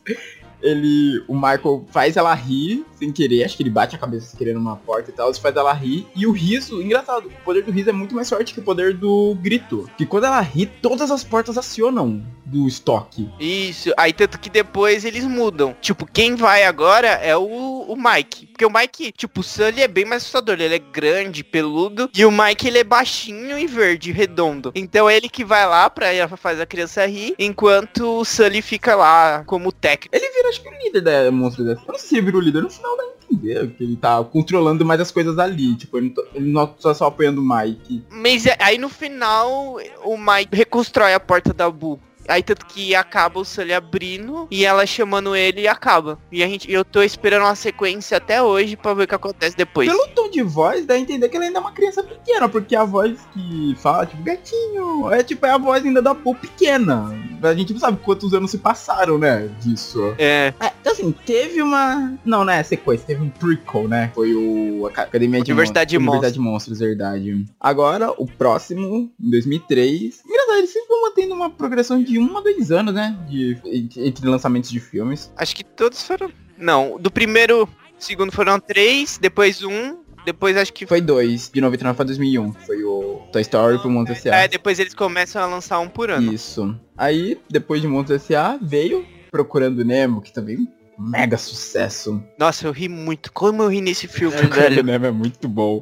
Porque assim, a história basicamente tem o pai, que é um peixe palhaço, e o filho dele, que é- ele perdeu a esposa dele e todos os ovos deles. Só sobrou um, que é o Nemo. E ele é o super protetor com esse filho dele. Ele tem medo, né? É, ele tem muito medo que aconteça alguma coisa com o filho. Tanto que ele é... E o filho dele também, o Nemo, ele tem uma barbatana deformada e tal. Você até percebe no ataque da Barracuda, quando o Martin volta lá pra ver, ele percebe que esposa e todos os ovos foram mortos, ele pega o ovinho que era o Nemo, e você nota que o ovinho do Nemo tá rachadinho. Então acho que foi isso que causou, que fez com que ele não crescesse a barbatana direito. Aí no primeiro dia de aula, que ele leva ele lá pra escola e tá mal aflito, o Nemo acaba, tipo, caindo na pilha dos amigos, porque eles veem um barco. Aí ele, tipo, fala, não, eu vou lá. É porque, por causa que eles ficavam num coral, né? E o barco tava, tipo, lá pro meio do oceano. É, é o grande é o grande recife de corais da Austrália, aquela área. É, ele tinha que ir, tipo, pra mar, mar aberto pra tocar no, no barco. E ele foi. Aí acabou que um mergulhador capturou ele e levou ele pra Austrália. Não, é porque fala que ele levou ele pra Austrália. Não sei se eles já estavam na Não, Austrália. acho que é- o grande recife de corais fica na área marítima da Austrália, aquela região ali. É, levou, levou ele pra Austrália, o país, tipo, terra lá. Levou, jogou ele no aquário. No aquário de um dentista. Aí o Martin fica maluco. Tipo, caraca, levaram meu filho. E ele parte mar aberto, sem nem saber pra onde ir ainda, em busca do filho dele. É, ele tipo cruza o oceano atrás do filho dele. No meio do caminho, ele encontra a Dory, que, caraca, um dos melhores personagens desse filme é a Dory. Que eu não sei, qual que é o peixe? Acho que é... Nossa, eu sabia o nome da espécie. Acho que é tangue amarelo o nome da espécie da Dory. Mas ela é azul. É, nossa, agora eu... Eu vou pesquisar depois, mas... Ela é um cirurgião patela. Ah, é cirurgião patela, obrigado. Ah não, é tangue, é tangue azul. Ah, tangue, sabia que tinha tangue no nome. Tangue azul, também conhecido como ci- cirurgião patela. Olha só, sabia. Tinha tangue, sabia. Que é uma peixinha que tem problema de memória. É a perda de memória recente, Isso, né? perda de memória recente. Ela fica, oi, eu sou a Dory. Aí passa alguns segundos, oi, eu sou a Dory. É, só que você vê que conforme ela vai viajando com o Merlin, que é o nome do, do pai do Nemo, tipo, ela consegue, tipo, lembrar dele, né? Porque ela fica constantemente com ele, então ela não esquece dele. E nem que ele tá ajudando ele a procurar um Nemo. Tanto que ela decora o endereço do. Como é que é? Do cara que levou o Nemo. É Peixerma, Wallaby Sydney, alguma coisa assim. Tinha um número também, que ela fica repetindo isso constantemente quando ela percebe que ela fala, ah, eu sei onde o Nemo tá. Ela começa a falar isso sem parar pra não esquecer. Aí ao longo do caminho eles vão encontrando um monte de perigo. Ele conta os tubarões que. É aqueles tubarões que queriam parar de comer carne, né? Eram É, mas eles eram medonhos, velho. eles encontram os tubarões, eles, eles vão bem para as profundezas do oceano, que eles encontram aquele peixe-diabo, que é aquele peixe que tem a lanterninha na, na testa, Aí encontra as tartarugas. tartarugas surfistas, havaiana, daquilo ali é muito havaiano, cara. E encontram a baleia. Mano, essa é muito. Essa parte dá muita risada. Porque a, a Dory fala que ela fala baleiês. Que ela começa a falar. Procurando Nemo. Onde ele está? É muito essa. A baleia engole ele. Ela fica conversando com a baleia, né, lá dentro também. É. E ele fala, Dory, para com isso, você não fala baleiês. O engraçado é que no final funciona, porque quando ela expede eles, eles estão na estão em Sydney, que é onde Isso, o Nemo, isso. onde o Nemo tá. Ela ainda fala, obrigado, quando ela vai embora. É, enquanto isso, enquanto o Nemo, enquanto o Merlin e a Dory tava nessa epopeia pelo oceano, o Nemo acaba fazendo amizade com os outros peixes que viviam no aquário lá do, do dentista, que era o Gil, que era o líder. Ele já tinha tentado fugir, mas ele não conseguiu, tanto que parece que ele caiu na mesa de... Não, caiu na bandeja onde ficavam os instrumentos do dentista, tanto que por isso que ele tem a, a cicatriz no olho, por conta disso. Aí era o Gil, que era o líder, o Bolota, que era, se não me engano, era o Baiacu, tinha a Peach, que era uma estrela do mar, que ela ficava constantemente vigiando, que ela ficava colada na parede do aquário. O Gurgle, ele tinha hum, aquela mania de limpeza. E o Bubbles, que ele era um peixe amarelo. Ele... é, Ele parece ser da da Dory quando você vê a imagem dele. Que ele. O nome dele era Bubbles porque ele ficava constantemente olhando o baúzinho que tinha no aquário que ficava se abrindo, abrindo e fechando. E ficava saindo das bolhas e ele ficava tentando pegar todas. Aí quando o Nemo chega, eles querem. Eles dão a missão do Nemo, tipo. Porque o Nemo podia. Era pequeno e conseguia entrar lá no. Tipo, numa máquina lá que ficava fazendo a limpeza do. É, ficava renovando a água, né? Pra. Isso. Com aquilo travado, e aí cheio de sujeira o aquário. Aí o, o dentista ia ter que tirar os peixes de lá, colocar num saquinho. E, e nessa, enquanto ele tivesse distraído limpando o aquário, era o tempo deles fugir. E o Nemo até consegue fazer isso, né? Ele joga lá, tanto que eu lembro que esse peixe que tem mania de limpeza fica maluco lá, se mordendo todo, falando, meu Deus, tá tudo sujo, tá tudo sujo. Só que aí ele coloca, ele muda, tipo, eles conseguem. Ele nem limpa, ele coloca. Ele muda o dispositivo, né? Era um negócio muito mais avançado que limpava, acho que de 30 em 30 minutos. Era um negócio mega tecnológico que ele coloca. Aí, isso pra não dar errado, mas eles têm que pensar em outro rápido, porque a sobrinha desse dentista tá vindo visitar ele. E ele prometeu que ia dar o Nemo pra ela. Só que ela é uma criança muito má, eu diria. Porque ela pega o peixe e fica sacudindo no saco loucamente. E isso causa a morte do peixe. Gente, jamais sacuda um peixe no saco. Pelo amor de Deus. Você vai matar ele fazendo isso. E tanto que tem lá a imagem, a foto dela segurando o saquinho lá, o peixe lá, com a barriga pra cima. Tanto que o Nemo quase morre, né? Ela pega ele. Ele se finge de morto. Porque o plano deles era ser jogado pela privada, né? É, porque eles falam toda. Eles falam toda privada leva pro oceano, alguma coisa assim. E Exato. É, o plano deles, eles iam colocar no saquinho pra limpar o aquário. Eles iam ficar rolando até a janela. Que da janela dava pro oceano, porque o consultório dele ficava perto da praia. É, só que aí eles, tipo, falaram alguma coisa da privada também, aí o Nemo se finge de morto pra jogar ele na privada. E o pior é que nessa hora o Merlin até vê ele. Ele, porque quando eles chegam em Sydney, eles não fazem ideia de como entrar lá. E um pelicano ajuda eles. Antes disso, ainda tem uma mega fuga das gaivotas também, que gai- aquelas gaivotas ficam falando mel, mel, mel, mel, sem parar. Só que aí o Nemo é jogar na privada, o Merlin tá tipo, voltando mega triste. E já longe da Dory, que já tinha até brigado com a Dory por causa disso. Só que aí a Dory acaba encontrando o Nemo. Ela, Nemo? Nemo, Nemo, Nemo. Aí acho que meio que ela começa a melhorar um pouquinho desse problema de memória nessa parte. Você nota que ela tem um certo avanço, né? Que ela acaba lembrando do Nemo. Ela volta e fala, vem Nemo, pai tá procurando você e tal. Eles ainda ajudam uns peixes, verdade. Tinha um barco pescando um cardume ali perto e acabam pegando o Nemo. Daí o Nemo consegue botar ordem nos peixes que estão lá pra eles nadarem contra, fazendo um contrapeso na rede para quebrar e todos ali conseguirem sair. É outro momento que você pensa que o Nemo morre, porque quando dá um impacto ele fica lá caído no chão. Mas aí o Merlin vai lá e vê que tá bem e eles conseguem voltar pro Recife de Corais. O Merlin fica bem conhecido pelo oceano por causa dessa história. Aí ele ficou famosão, Quando né? ele chega em Sydney, se não me engano, o Nigel fala, falando, ah, você é o Merlin? Caraca, o oceano inteiro tá falando de você, o cara que tá nadando no meio oceano atrás do filho. Por, então, até- por isso que o Nigel ajuda, porque ele conhecia já a história. E quando eles voltam, o Merlin já tá até mais de boas, né, com essa questão de super protetor e tal, depois de tudo que passou. Que É. termina com ele levando o Nemo de volta pra escola e tal. E o filme termina nisso. A Dory vem viver com eles, né? Já que Aham. eu tô tempo andando com eles.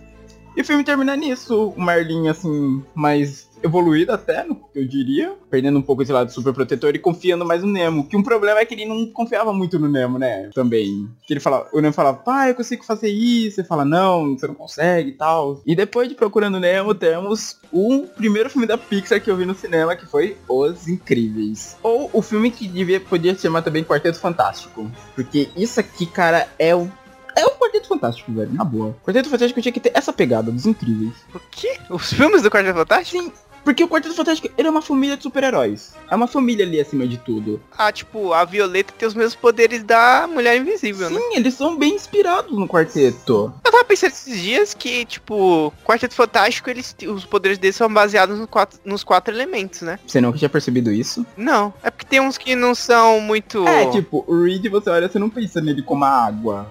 Mas depois quando você nota, tipo, a questão de elasticidade, a maneira como se espalha, e sim. Os únicos que estão, assim, escrachados é o do Tocha Humano e o do Coisa. Então, mas os incríveis que... Esse você foi até comigo. Foi na, foi no, na- era perto do Natal. Ah, eu não sei se era isso perto do Natal, era não. A porque nós tiramos fotos com o Papai Noel. Eu tenho essa foto, João. Não precisava ter tocado nesse assunto. Nós, tinha nove- nós, nós tínhamos 9 anos na época. Sim, ele tinha 9 anos, cara. Caraca, faz tempo, hein? Os Incríveis, eles se passaram até... Que não é aquele ano 60? Aquele co- onde começa a história? Ah, não sei não. Mas isso. É um mundo que existem super-heróis. que a gente acaba conhecendo. O legal do começo do filme é uma pegada muito documentário, né? Tipo, mostrando as É. dele e as entrevistas dele. Que você vê lá o Senhor Incrível, as... Eles só só em- no começo em três, que é o Senhor Incrível, a Mulher Elástica e o...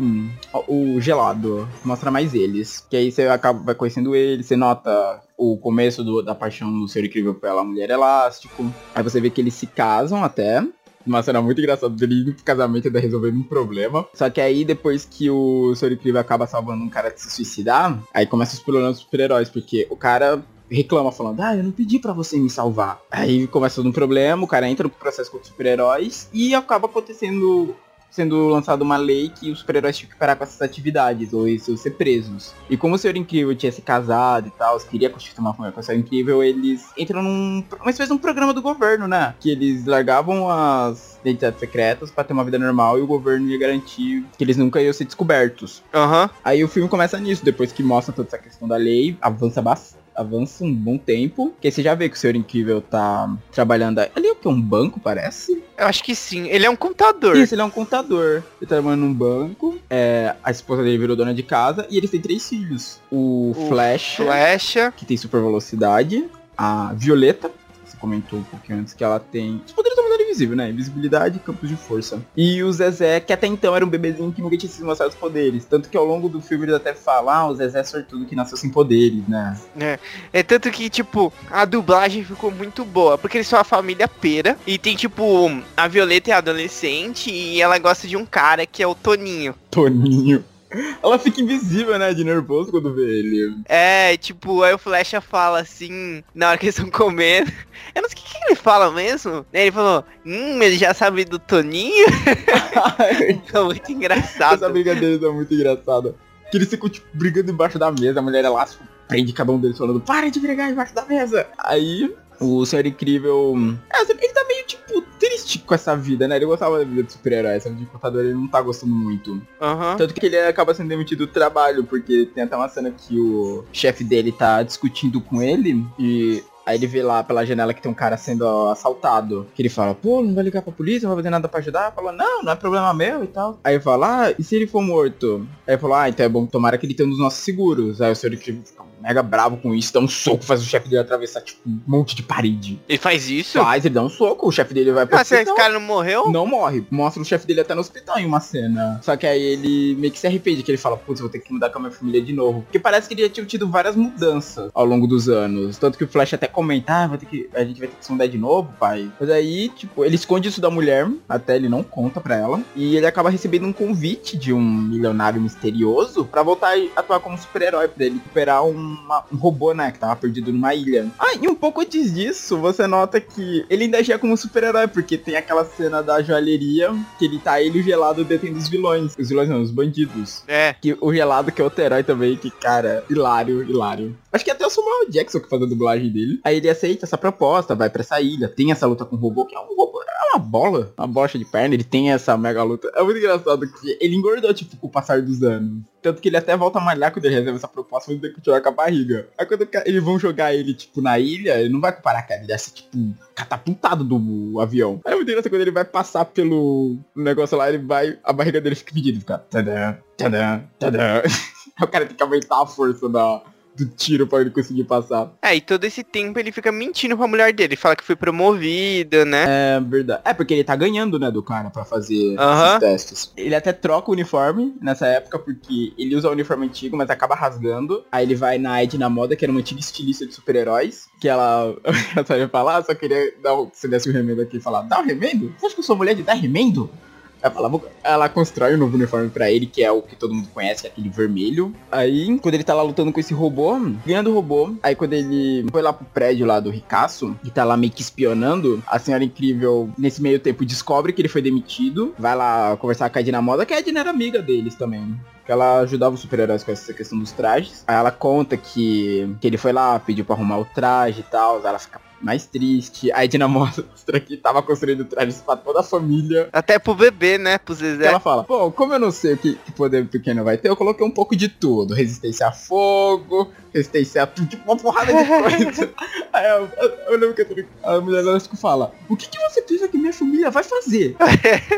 Aí eu lembro que ela até fala que não sabe de tal beta, aí ela comenta que tem, todo traje tem rastreador. Ela passa até o comando do rastreador e fala, você não quer descobrir onde ele tá? É, mas aí quando ela ativa o rastreador, ativa na roupa dele e ele tava no lugar que ele não podia lá, mexendo nas informações. Daí você descobre que esse robô, o cara tava construindo e chamando vários heróis de tempos em tempos pra testar o robô. E a cada herói que derrotava o robô, ele fazia uma melhoria pra aquele herói e o robô matava aquele herói. Tanto que você vê, tipo, você vê lá, enfrentou, matou. Aí o robô foi aperfeiçoado, enfrentou de novo, matou o herói. Você vai vendo que isso foi rolando com vários. E o último era o Senhor Incrível, que tinha derrotado. Aí quando ativa, ativa lá o sistema de segurança do prédio inteiro, ele acaba sendo preso por um, é, umas bolas pretas, sei lá que é aquilo, que acaba prendendo ele. Aí você. É nessa hora, né, que é revelado que o cara por trás de tudo isso era um garoto que era fã do Senhor Incrível, que o Senhor Incrível meio que deixou de lado. É, há muito tempo atrás. O Guri Incrível, ele até aparece no começo. É, agora ele virou o quê? O Senhor Si- o Sinistro? Isso, ele vira o sinistro. Que o plano dele era jogar esse robô numa cidade, deixar ele dar uma destruída, e depois como ele... Só que ele não ia falar que foi ele que jogou, e depois ele ia vir com um controle, destruir o robô, e falar que ele era um novo super-herói. Ele meio que com raiva do, da maneira que o Senhor Incrível tratou ele, falando que os heróis antigos não. Falando que tinha que ter uma nova era de super-heróis, que ele ia ser esse super-herói, né? Dessa nova era. Mas aí a senhora incrível, ela vai atrás dele pra salvar ele. Acaba que o Flecha e a Violeta vão junto também. E deixou o Zezé com a babá. Aham. Aí, tipo, tem uma sequência muito boa deles lutando com os guardas do, do Sinistro na ilha. É, é legal porque, tipo, ela ve eles vestem os trajes, engraçado. E ela ensinando pra eles falando, eles não são eles não são como os vilões dos desenhos que vocês veem. Se eles tiverem uma chance, eles vão matar vocês. Não deixe isso acontecer. É muito Nossa, da hora, é, velho. Muito, é muito sério, né? E tem uma parte muito boa que o Flecha tá correndo dos caras. Aí, tipo, tá chegando a água. E ele, tipo, ah, ele fica desesperado. Só que aí ele pega e continua correndo. Ele vê que ele consegue correr sobre a água. aí Ele dá uma risada. Nossa, velho, aquela cena é muito boa. A Violeta enganando os caras na floresta, né? Com a invisibilidade gerando Aham. os escudos. Putz, mano. A mulher, a mulher elástica até consegue alcançar onde é que tá o Beto, mas todos eles acabam sendo presos. É, o Senhor Incrível de- deu a entender que ele quase matou a assistente lá do do Sinistro. Que ele falou, ah, me liber, liberta ou mato ela. Mas ele fala, ah, você não teria coragem pra isso. E realmente ele não tem, né? Ele não mataria alguém. É. E essa mulher depois ajuda eles, que ela que liberta eles. É, aí eles vão atrás do Sinistro na cidade pra deter o robô. O gelado já tá lá lutando. Numa cena incrível. A cena do gelado sendo preparada é muito boa. Mulher, eu vou ter que sair. Como assim você vai ter que sair? Deixa eu sair pra jantar. Mulher, a cidade tá sendo destruída. Esse casamento vai ser destruído se você não me levar pra jantar. Ai, mano, é muito bom, mano. Aí o gelado. Eu, eu- eu quero muito ver no 2 como vai ser essa frente. Que eles vão. Ela vai estar, falou que vai ter uma cena dessa, mas falou que não vão revelar o rosto dela. Pra mim, tudo bem. Aí eles têm essa luta. Eles até conseguem pegar, destruir o robô, com a ajuda de todos ali, porque o robô tava bem aprimorado agora. É, porque acontece um problema com o controle do Sinistro e ele não consegue é, parar o Isso, robô. ele fica fora de controle. Aí quando eles, depois que termina, que eles voltam pra casa, o Sinistro já tinha chegado antes e tinha pego o filho dele, não, o Zezé. E ao longo do filme você percebe que o Zezé tá mostrando os poderes. A secretária eletrônica, que tem a babá ligando desesperada, É, a babá ligando, falando, ah, não sei o que, tá tudo bem. Aí daqui a pouco ela liga de novo. É, Eu acho que até no. Quando eles estão voltando, voltando, que eles vão ouvir os recados. Ah, ele tá tudo bem. Nossa, o, be- o Zezé tá muito estranho.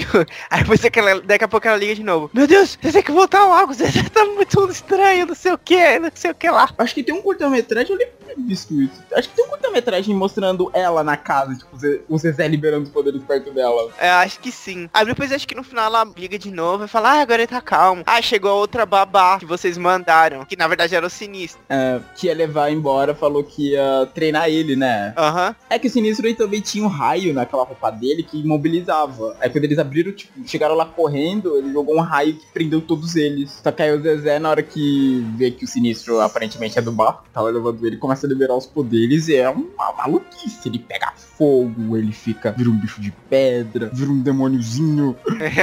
e acaba que ninguém vê. Nesse primeiro filme, ninguém vê que tem poderes. Porque, tipo, o, o sinistro morre lá em cima, que a capa dele é puxada pela turbina. Aí a gente aprende uma coisa que a Edna Moda falou sempre, nada de capas. É, aí eles pegam o Zezé de volta e acaba. Aí fica tudo bem, mas ninguém sabe que ele tem poderes. Sim, e o filme termina com o Flecha lá competindo. É engraçado ele falando, o Flecha correndo lá. Não, não, não tão rápido, não tão rápido. Aí deixa ele termina em segundo, né, até a corrida. Aham. A Violeta tá mais confiante, porque você nota ela conversando com os outros, uma coisa que nas cenas, as poucas cenas, né, da escola, que você não vê ela conversando com ninguém, ela parecia ser mega excluída. Ela vai falar com o Isso, Toninho. ela conversa com o Toninho, combina de sair e tal. Daí aparece lá o escavador, né? O bicho parece uma topeira. Aí termina neles colocando as máscaras. E pelo que eu entendi, o filme vai começar desse exato ponto. Vai ter, vai mostrar essa luta com o escavador. Aí tivemos um espacinho de dois anos. E em 2006 saiu um, um dos filmes que eu não esperava, mas tornou um dos meus favoritos da, da Pixar, que foi Carros. Que trouxe um mundo, é, que ele é meio que planeta Terra.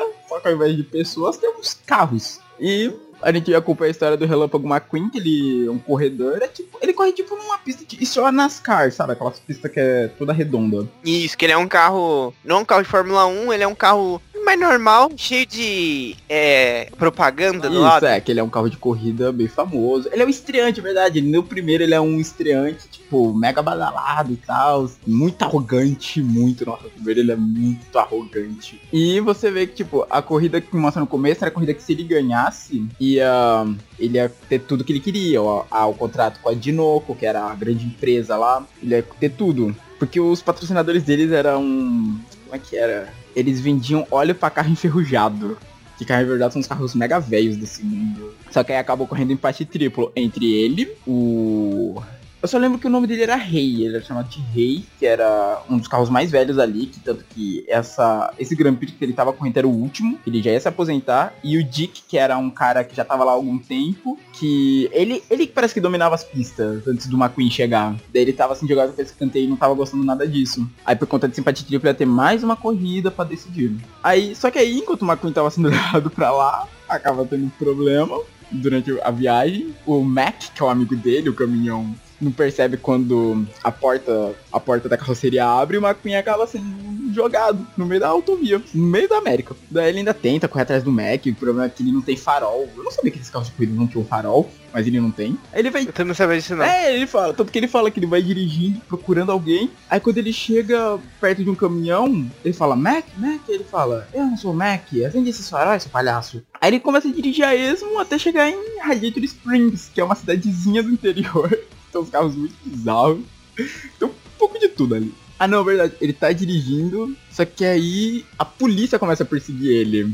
O carro da polícia que ficava lá protegendo a entrada da cidade. Aí ele causa uma destruição, destrói tipo todo da rua assim, principal da cidade, ele destrói. Aí ele acaba sendo preso e como multa ele ia ter que arrumar, ele ia ter que ajudar a arrumar a rua, que era uma máquina lá de jogar assim, jogar asfalto no chão que ele ia ter que ficar arrastando ela.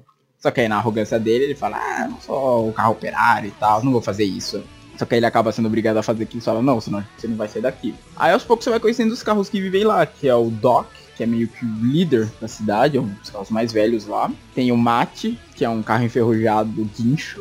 É, um caminhão guincho todo enferrujado, que é mega caipira, muito caipira, que acaba virando o melhor amigo do McQueen. que mais? A, a Sally, que você descobre que ela era uma, um carro que vivia que vivia na cidade e tal, só que ela falou que cansou dessa vida, não queria mais aquele estilo de vida, por isso que se mudou pro interior.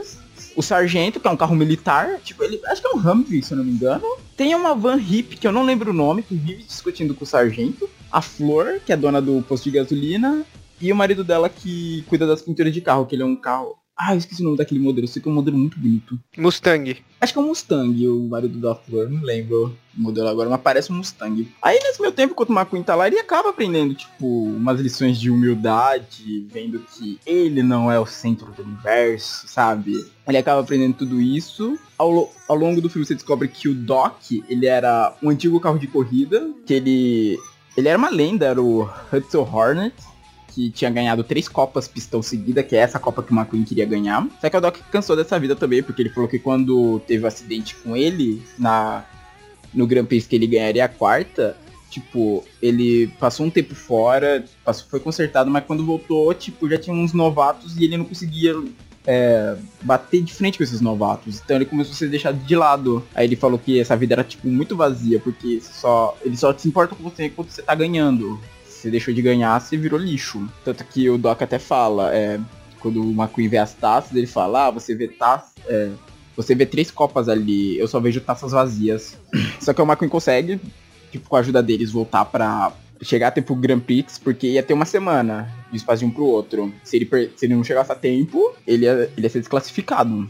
Você até percebe, tipo, mostra um, em certos momentos do filme reportagens, aparece, tipo, todos, muitas pessoas famosas, algumas pessoas fa- famosas aparecem na forma carro. Se não me engano, aquele apresentador do, o Jay Leno, ele é um carro até, numa hora que aparece lá na TV. Onde está Relâmpago McQueen? Aparece lá no programa o Jay Leno. Aí tem a corrida, o McQueen, ele, ele vai, é muito engraçado, que ele vai usando várias coisas que ele aprendeu lá.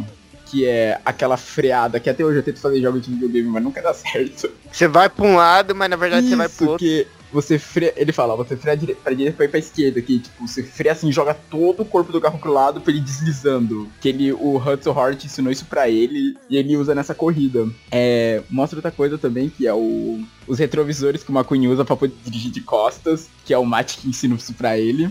Só que aí no final o Dick vendo que ia perder, bate no rei, o rei voa longe, fica todo destruído. Aí o McQueen vê, tipo, o McQueen vendo o rei destruído, ele lembra do Hudson Hornet, lembra, tipo, do que ele falou, de quando ele foi destruído, do tempo que ele teve de recuperação e quando voltou já não aceitavam mais ele. Aí ele desiste da corrida, o Dick ganha, ele vai lá e ajuda o rei, falando, ah, o rei tem que terminar a última corrida. Exatamente. Aí faz ele terminar a corrida lá. É, ele termina em último, porque ele vai empurrando o rei. Então o rei passa Aham. antes dele. Aí tanto que no final, tipo, os caras da Dinoco gostaram disso, falaram, ah, garoto, a gente gostou do que você fez pelo rei e tal. Ele até oferece um contrato com ele. Mas aí, depois de tudo que ele passou, ele decide não abandonar a antiga equipe dele. Aí ele fala que não, eu vou continuar com esses caras aqui. Que no a equipe dele era o pessoal de Radiator Spring, não é? Isso, porque ele tinha uma equipe normal de. Aham. no começo do filme, só que aí ele era muito arrogante, a equipe vai embora. Ah, é verdade, a gente não pode esquecer, tem o carro que vem de pneu, com o Luigi, aqueles carrinhos italianos. Que ele troca de pneu super rápido lá.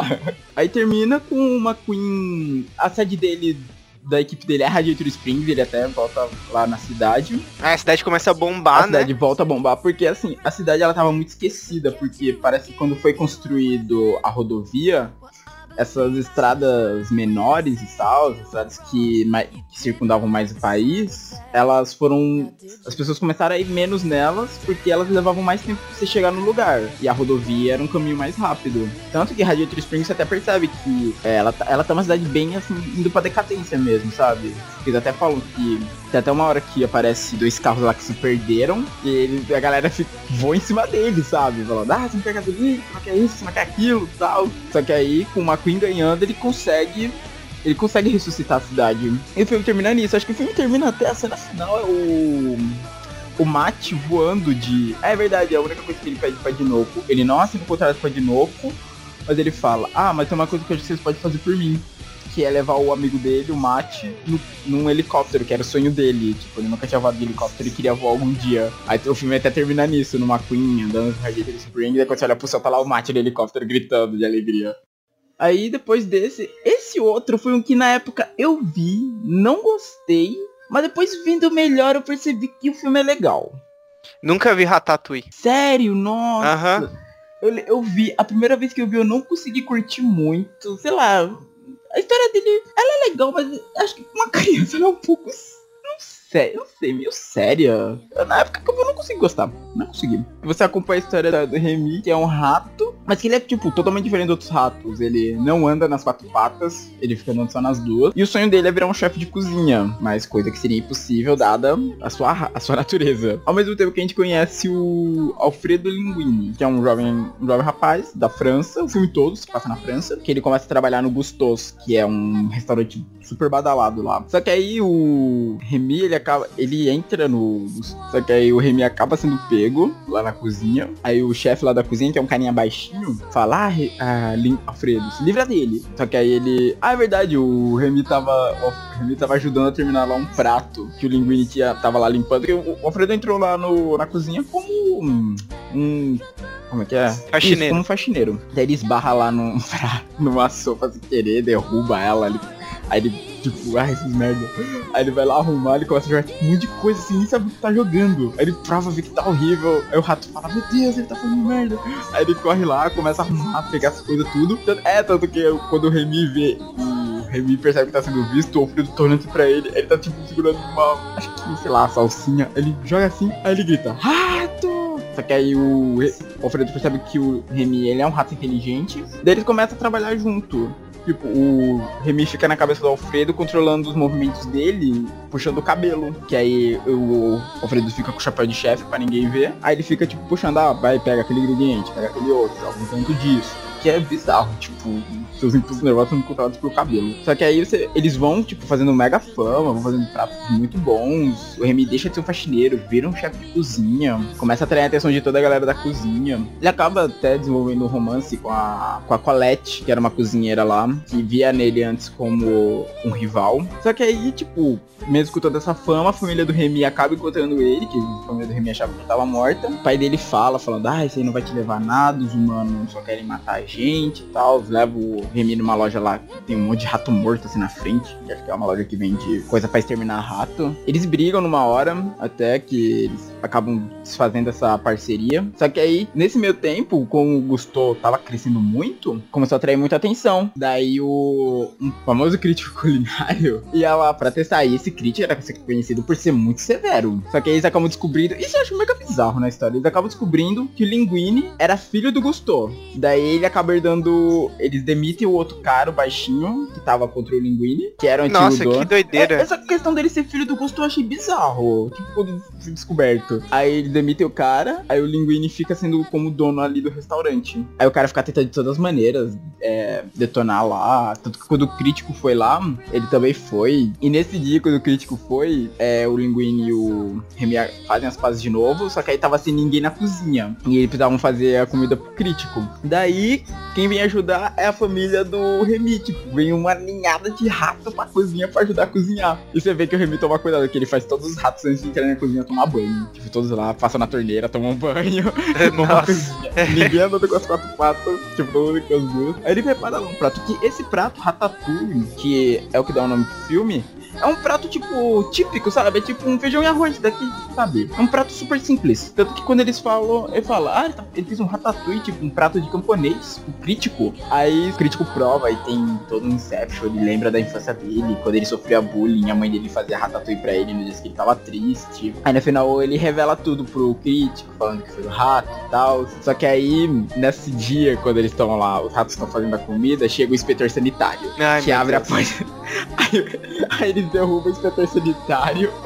O Skinner, é, é Skinner, o nome do cara do mal, que era o baixinho que controlava o restaurante. Ele também acaba descobrindo. Ele entra na cozinha, vê que tem um monte de rato, derrubou ele também e prendeu os dois no freezer. Aí o crítico escreveu uma crítica boa sobre a comida, só que aí eles tiveram que libertar o. tiveram que soltar, né? O inspetor sanitário e o Skinner, e o, e o lugar foi fechado. Só que eles, eles reabrem o restaurante, eles abrem outro restaurante menorzinho, e o filme termina com o Remy na cozinha, o Linguini ele vira tipo o garçom, ele não fica mais na cozinha. Vira o Metri, né? Deve ser o Metri. É, ele vira o maître, aí o Remy fica- e os outros ratos ficam tomando conta da cozinha, e tipo, meio que na parte de cima do restaurante vive a família dele agora, a família dos ratos. Tanto que tem até a cena, tipo, com o Linguini falando lá com o crítico, falando, ah, o que, que o senhor vai querer hoje? Aí ele, bom, o que, que seu chefe recomenda? Aí ele olha assim pro canto, ele vê o Remy de longe e fala, me surpreenda. Aí você nota que o crítico já tá mega diferente, porque antes, até ele fazer resenha, você vê, tipo, no filme, os momentos que ele aparece, ele é um cara muito sério, bravo, falando, ah, você acha que você vai impressionar e tal. O cara mega sério, aí você vê que o Remy mudou ele. Aí, no ano seguinte, esse é um que eu não gosto mesmo, eu não sei porquê, muita gente ama, mas eu não gosto. O Wally. É outro que eu não vi. Eu vi, eu vi, mas eu não gosto. Assim, ele, a mensagem que ele passa é muito boa. Aí sei lá, acho. Ah, eu acho muito chato o Wally.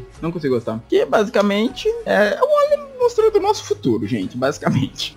É um mundo todo coberto de lixo. Não existe mais pessoas. A única coisa que sobrou. Eu não sei se existem outros Wallys. Não lembro se deixa perceber isso. Mas o Wally é o único robozinho que tá por lá que ele. Ele cuida do, do tratamento de lixo. No caso, ele pega o lixo compacta dentro dele e vai acumulando nos lugares. O engraçado é que parece que ele, é, ele, é, ele tem uma certa inteligência, sabe? Ele não trabalha só nisso. Que você vê algumas coisas interessantes que ele acha no lixo, ele guarda pra si. Ele tem uma amiga que é uma barata. Fica tipo um filme muito, muito silencioso, assim, Muito, né? porque os sons que tem é só do Wally, sabe? Sonzinhos robóticos dele trabalhando, o sonzinho da barata andando perto dele, sabe? Tem o som de. Tem a música de fundo, é óbvio. Essa era a vida dele, acordar, ir lá, juntar uma coisa compactando os cubinhos de lixo, sabe? Tanto que você nota, tipo, Eu não sei há quanto tempo que a humanidade tá fora da Terra. Tipo, é muito tempo. Porque você vê as pilhas de lixo que ele já fez, são enormes, sabe? Também de prédios. Então você pensa, caraca, quanto tempo o Wally tá trabalhando nisso? Só que aí um dia cai uma. aparece um robô lá chamado Eva, que tipo, é mega tecnológica, bonitona. E o Wally se apaixona por ela. O que eu acho mega bizarro, tipo, ele é um robô, se apaixona e tal. Mas tudo bem, é filme pra criança. Não vamos colocar em xeque aqui questões de inteligência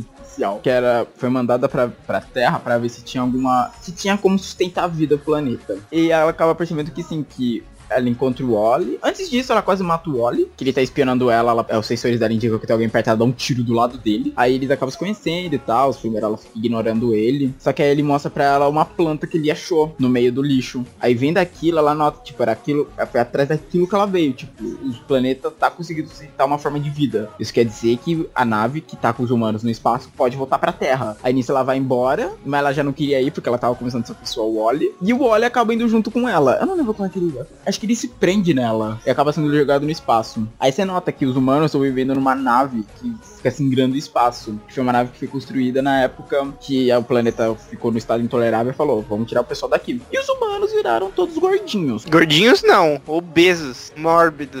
Porque com todas as facilidades que tinha na nave, ninguém mais precisava nem andar para pegar as coisas. Todo mundo ficava nas suas mega poltronas reclinadas, pedindo tudo pros robôs do navio. Ah, me vê isso aqui, me vê aquilo ali. O sistema de dia e noite que controlava era o capitão. Daí quando o Wally chega lá, tipo, é levado. Só que aí o capitão ele controlava a nave junto com a inteligência artificial da nave. E a inteligência artificial não queria que os humanos voltassem pra Terra. Eu não sei, eu não lembro se tinha um porquê. Tanto que ele é muito. Você olha para ele, ele é o HAL 9001, cara. Aquele robô, ele foi muito muito inspirado no HAL. Que ele, acho que ele até fala que eu não, eu não vou, eu não posso fazer isso. Sabe, estilo HAL fala no 2001. Nisso ele tem um monte de aventura do Oli lá dentro, ele acaba caindo no espaço, quase morre. Ele volta usando um extintor pro, lá, pra lá. Só que aí eles conseguem pousar a nave na Terra. Mas isso eu não lembro como o Oli quase morre. Eu não consigo lembrar como. Aí o filme termina com a humanidade voltando pra Terra e, tipo, começando a reconstruir a vida e o Oli e a Eva vivendo juntos. Eu lembro que o filme termina assim. Ele tem, tipo, uma mega pegada ecológica mostrando, ó, oh, gente, o mundo tá virando isso. Vamos tentar impedir? Senão no futuro seremos todos obesos? É, essa é a mensagem. É uma mega mensagem ecológica. Acho que foi o único da Pixar, aliás, que teve uma mensagem ecológica, que eu lembre. Aí depois disso, em 2009, tivemos Up Altas Aventuras. Esse eu vi, esse eu gosto bastante. Esse eu vi acho que só uma vez. Ele é um filme legal, ele é muito bom. O,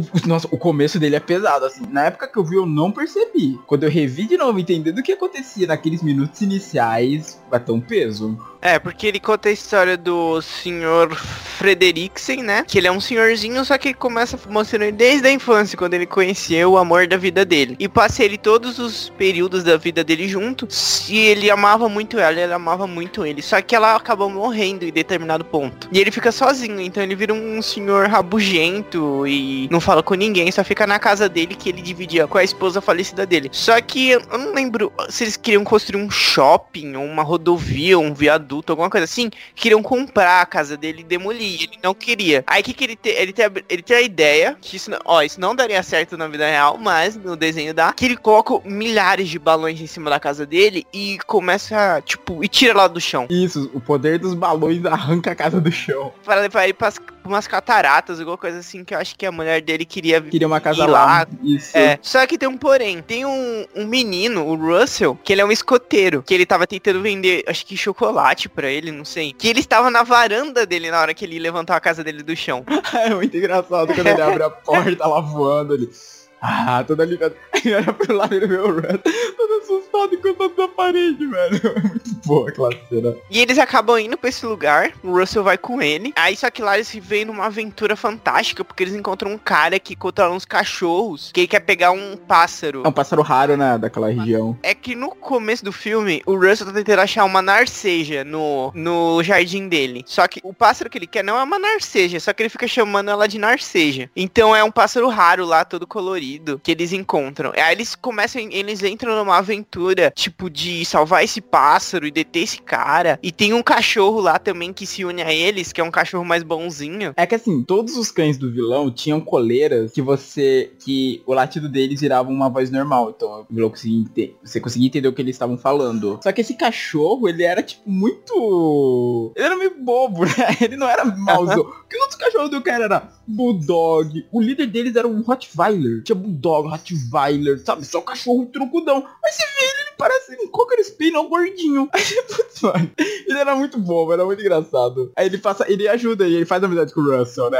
Ele acaba fazendo amizade. Te- Aí, tipo, eles meio que se unem e passam uma super aventura aí pra salvar a Narceja, não sei o que. Ainda tem um pouco de relutância do Frederiksen, mas depois ele abre o seu coração lá vira- É tanto que aí eles ficam, eles se tornam muito próximos no final, né? Tanto que o Russell tinha, era bem distante do pai dele e tal. Tanto que quando o Russell vai lá receber no final a medalha dele, é o Sr. Frederiksen que tá lá com ele. Lá na plateia, vendo ele receber a medalha. Aí eles depois eles ficam lá no final tomando sorvete, não é? Vendo os Aham. carros que estão passando. Mas antes disso, tem aquela luta do Sr. Frederiksen com o cara do, com o o vilãozão lá que queria pegar na- o pássaro. O Sr. Frederiksen, ele ergue aquele, aquele andador dele, dá um maldito na coluna, o cara vai atacar ele, torce o braço. Porque os dois já são senhores de idade, né? Então fica Aham. todo mundo, ai, minhas costas, meu braço. Bom, depois disso tivemos Toy Story Toy 3. Story 3. Esse filme fez muita gente chorar. Muita Eu não gente. chorei, Eu- não Nossa, chorei. eu chorei. Toy Story 3. Porque, assim, é o final de um ciclo. Eu chorei. Aí, a Alessandra é do meu time. Que foi Toy Story 3. Que, nossa. Porque, assim, ele já começa mostrando que é o final do ciclo. No começo você já vê que já é o Andy adulto, então você vê que já se passa muito tempo. Adulto não, né? Adulto indo pra adole- adolescência pra vida adulta, né? Jovem Adulto. Isso, boa, jovem adulto. Porque ele tá deixando a casa dele porque ele vai começar a universidade. Daí. É que nos Estados Unidos tem muito disso, de quando. É, a pessoa vai começar a universidade e vai morar lá, normalmente. Porque tem aqueles campos que tem os dormitórios e tudo. Daí você vê, tipo, ele guardando os brinquedos e tal. Aí a mãe dele acaba doando os brinquedos pra uma creche. Que a primeiro princípio, quando todo mundo chega lá, você pensa, pô, é uma creche legal, a galera aqui é super de boa. Que era o Lotso, que era o líder, que era um ursinho. Era um urso cor-de-rosa grandão, que tinha cheiro de morango, todo mundo falava isso. E tinha os outros lá, os outros bonecos que andavam com ele. Tinha um Ken, que andava junto com ele. Nossa, melhor quem é, velho. Aquele que é hilário.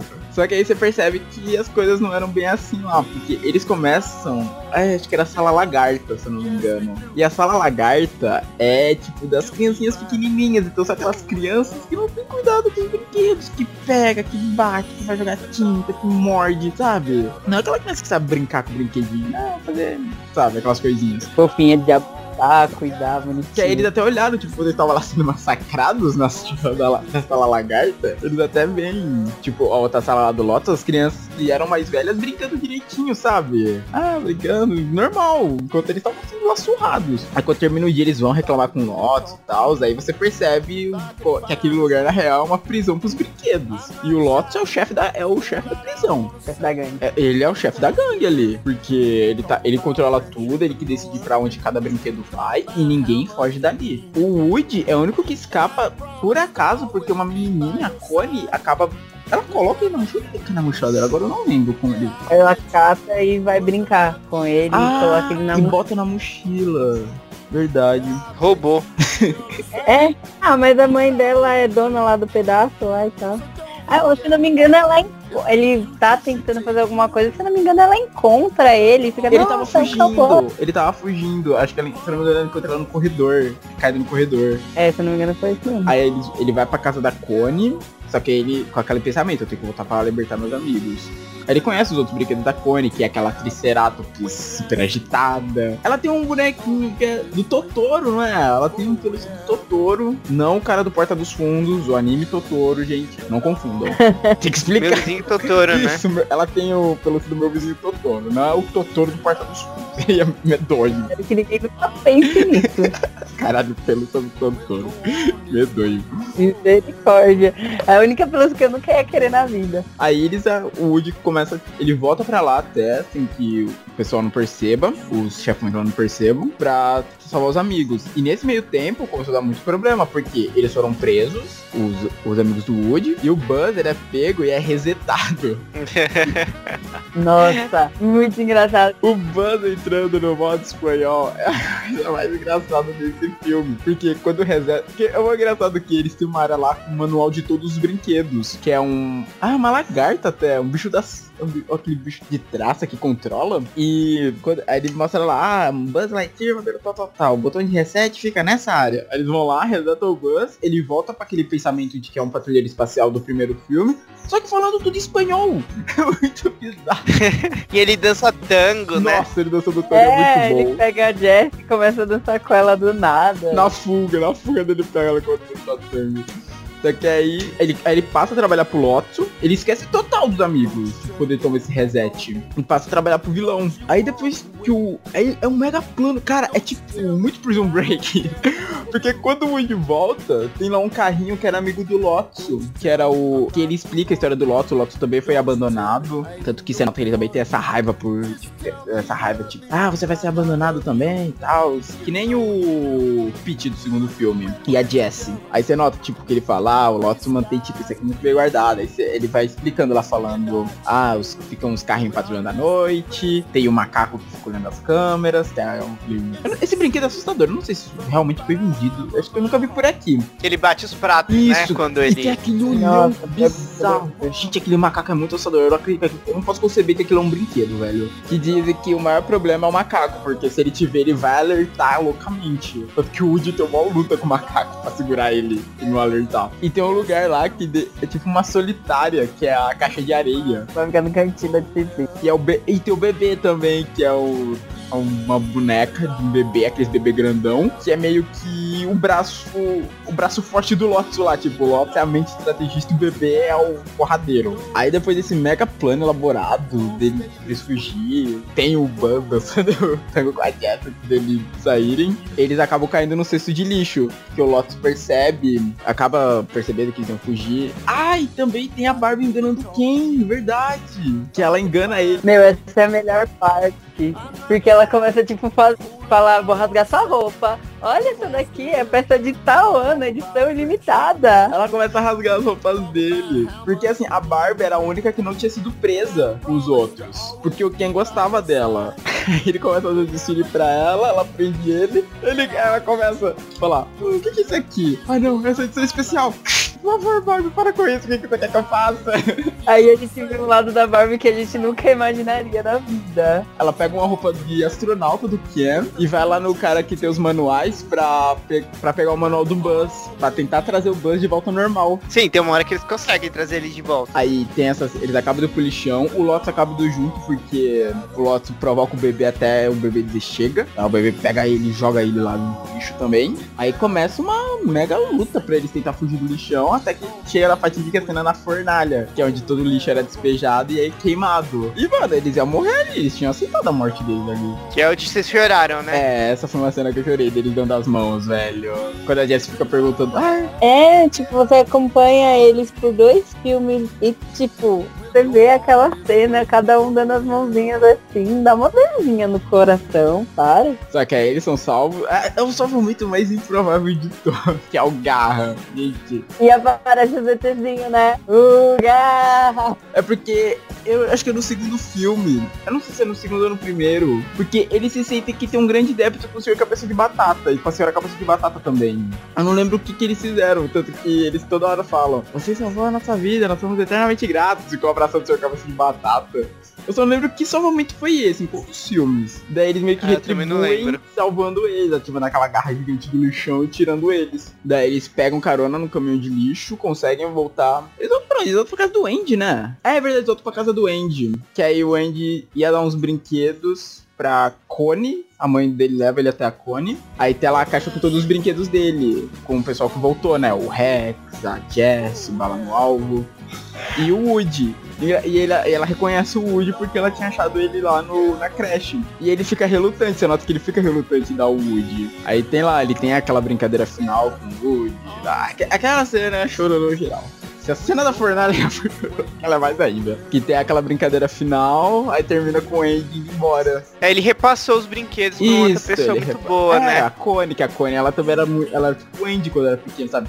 Criando aquelas brincadeiras malucas e tal. Ela é muito estilo Andy, então foi com boas mãos. Acho que, verdade, o único que não foi foi a Barbie, porque ela fica no, na creche, a- é o nome da creche, é Sunnyside.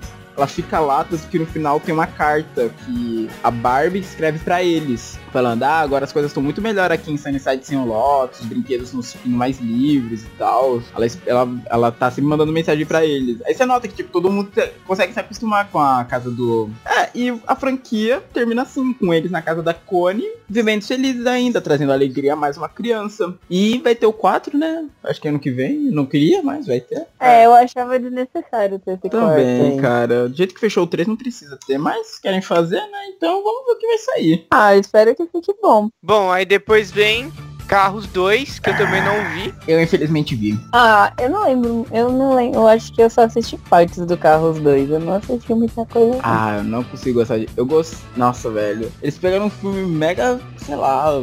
Ah, ficou muito ruim Carros 2, velho. Porque tem um negócio de agente secreto. O filme é muito focado mais no Matt que no McQueen, o 2. Que Sério? É, é bem mais, é bem mais com o Matt, o 2. E tipo, é umas corridas ao redor do mundo que o McQueen vai participando, porque meio que. Eu não sei o que McQueen fala. Aí um carro de corrida vai e debocha ele, um carro da Fórmula 1, um carro italiano. Aí o Matt fala alguma coisa, ah, meu amigo pode ir então em qualquer hora, em qualquer lugar. Daí pronto.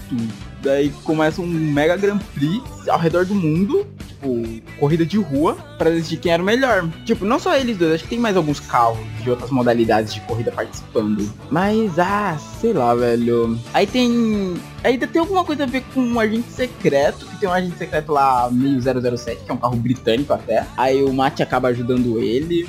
Aí o Matt fica falando, ah, eu tô ajudando a gente secreto e tal, mas ninguém acredita nele, porque ele é tipo mega brincalhão. Só no final que ele ajuda lá a deter lá o vilãozão. Aí todo mundo percebe que ele realmente tava falando a verdade. Ai, que chato, mas até, velho. cara, assim, eles deixaram muito infantil mesmo, dois. Muito mesmo. Não foi aquela coisa tipo, infantil, mas com algo mais profundo pra quem é mais velho pegar. Não, infantil. Bom, Ok. Ah, depois, em 2012, veio Valente. esse é bom. Valente é muito bom. Meu, nossa, sensacional. Eu, eu infelizmente só assisti uma vez só. Eu assisti, nunca assisti, gente. Assisti uns pedaços só. Nossa, eu já vi Valente muitas vezes porque a minha irmã Júlia é fã. Então toda vez que tá passando na TV, se ela tiver em casa, ela tenta assistir. Ele e Moana. Então, eu já vi Valente trocentas vezes por causa disso. Que mostra a história da. É, tipo, é bem medieval, celta. E mostra a história da Merida.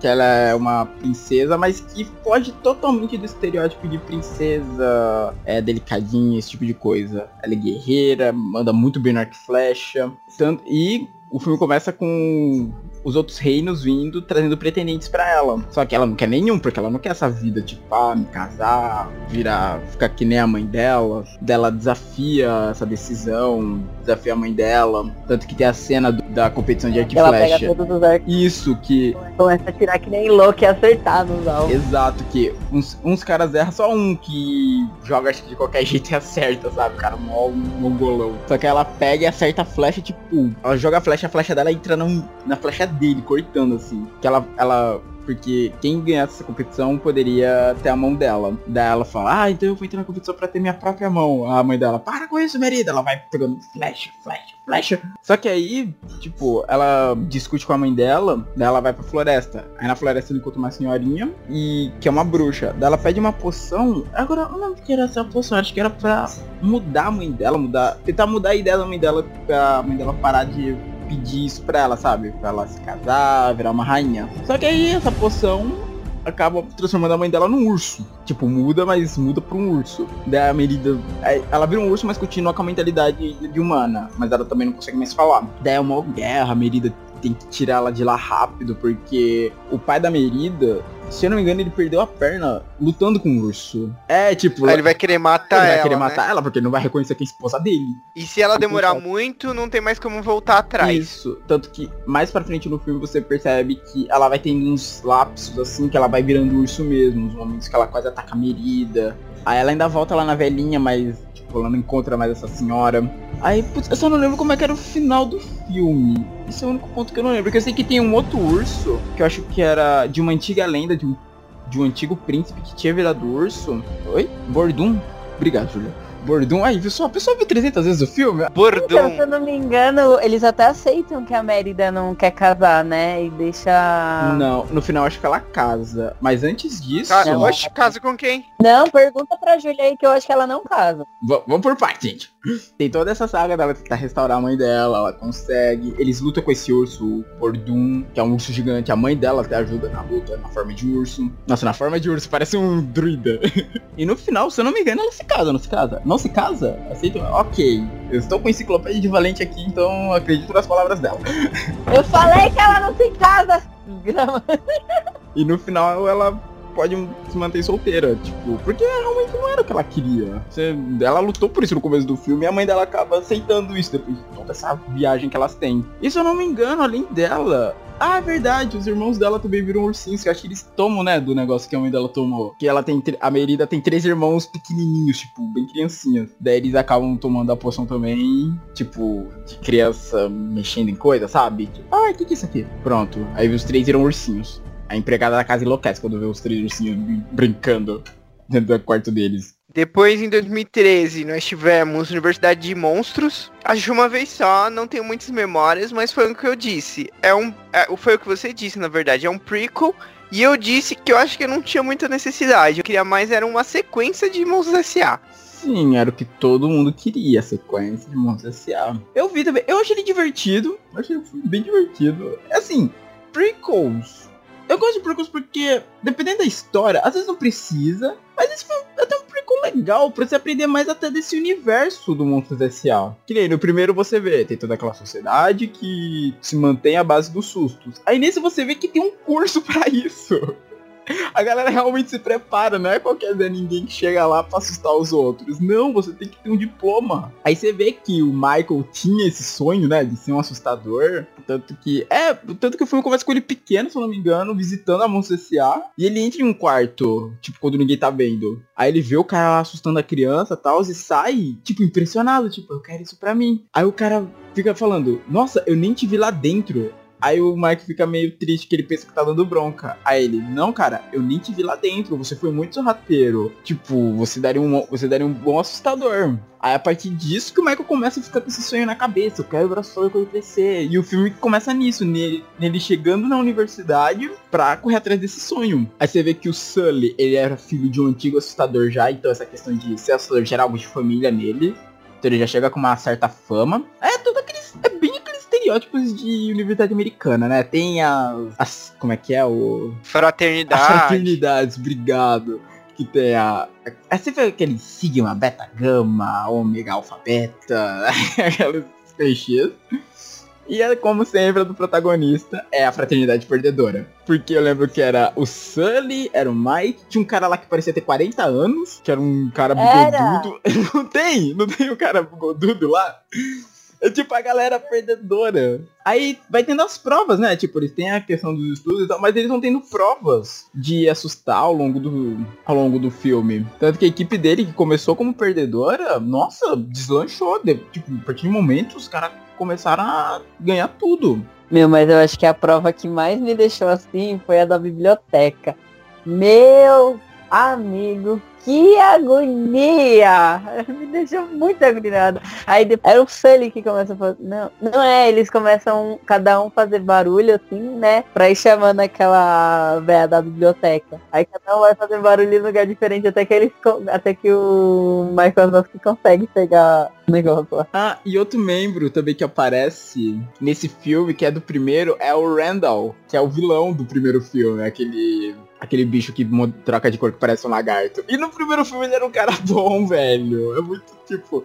Você vê o cara. Ele era um mega nerdão, usava um gigante, era todo magrinho.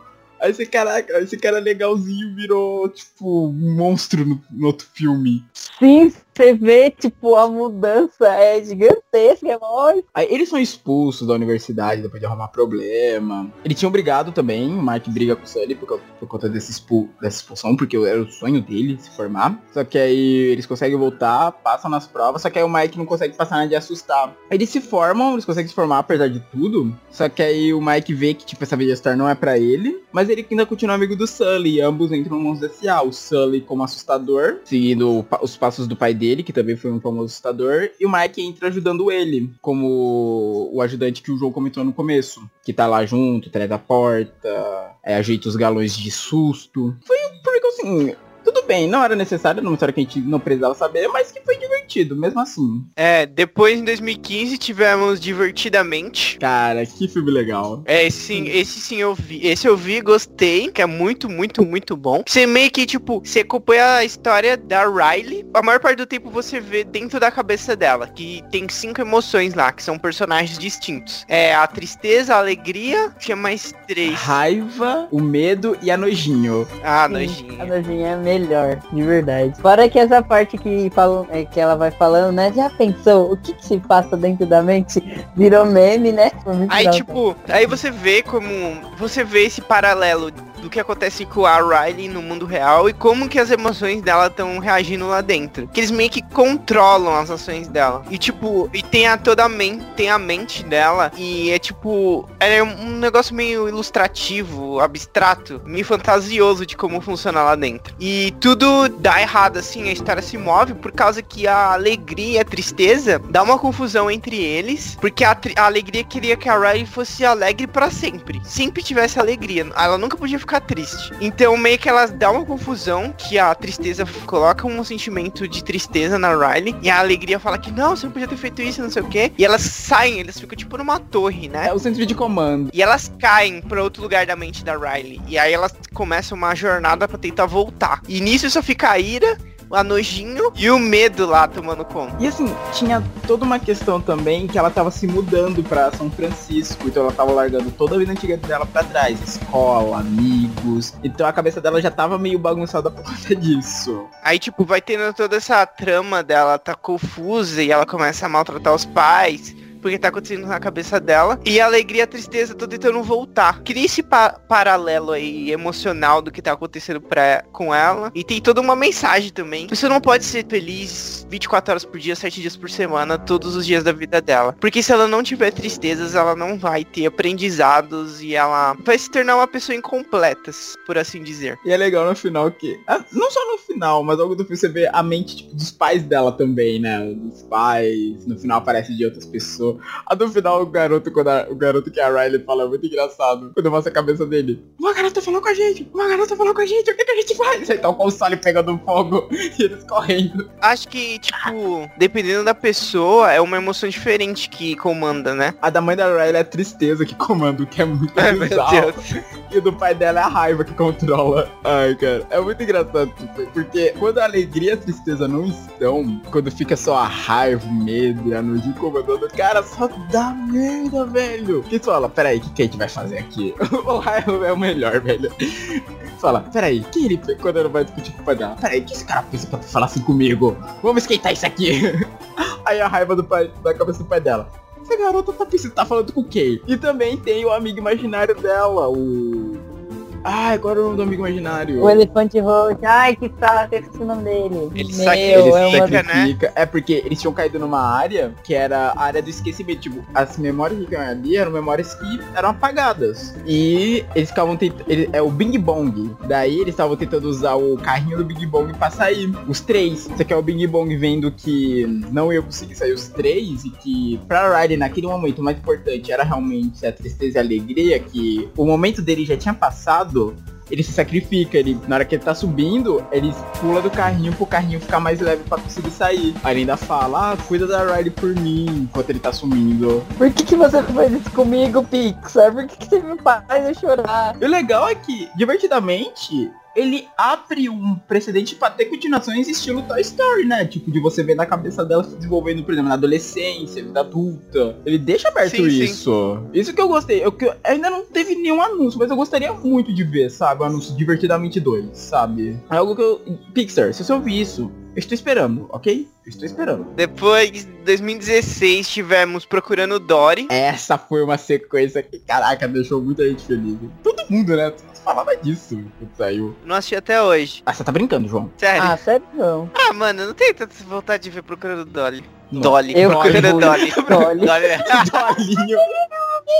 ok, mas voltando agora para Procurando Dory. O filme é uma sequência direto do Procurando Nemo. É, uma sequência direto não, é um ano depois, né? Tem um ano de tempo em que a Dory, ela tem uma lembrança momentânea da família dela. Aí com isso, só com isso, ela vai embora sozinha. É, ela vai sozinha, né? O Marlin vai depois, se não me engano. É, atrás procurando ela. Vai ele e o Nemo. Isso. É, e no começo você vê como ela se perde. Porque você vê que desde pequena ela tinha esse problema de memória. Quando os pais dela estão tentando ensinar ela a contar. Ele contando. Vai lá, Dari. Um, é. Um, dois, três, quatro, cinco. Olha lá. Um, dois, três. Olha essa pedra. Essa pedra é bonita. Ela, tipo, ela um déficit de atenção muito forte desde pequena. E só foi piorando com o passar dos anos. Daí, os, ela morava, não era nem num mar aberto. Era num instituto de... Ah, era um instituto de pesquisa, assim, de vida submarina e tal. Era meio que um parque também, porque era aberto ao público. Aí eles viviam lá dentro, os três. Só que aí um dia ela foi pra uma área que os pais dela sempre falavam pra ela não ir, que tinha um fluxo de água forte lá, e esse fluxo de lá jogou ela no oceano. Aí, tipo, pequenininha, e desde pequenininha ela teve que aprender a se virar com esse problema da cabeça dela e sem os pais. Daí ela lembrou umas ela lembra uma coisa dos pais dela, ela vai atrás. Tanto que esse novo, ele se passa nos Estados Unidos. A viagem é maior ainda. Estados Unidos? Isso, Califórnia. É na Califórnia que ela tá. Sabia não. Aí lá, quando ela chega depois de uma mega viagem, ela reencontra. Aí você entende. Ela aprendeu baleiês porque ela tinha uma amiga baleia lá, era uma baleia beluga, que era amiga dela. Aí você nota que foi com ela que ela aprendeu baleiês. Aí você conhece os outros peixes de lá. Tem um. Ai, qual que era? Acho que era um narval que tava lá querendo fugir. Tem essa amiga baleia. Tem um povo lá que tá tentando fugir a toda custo, que até ajuda ele. Então era que ele começou não queria ir com ela, mas depois ele acaba precisando da ajuda dela.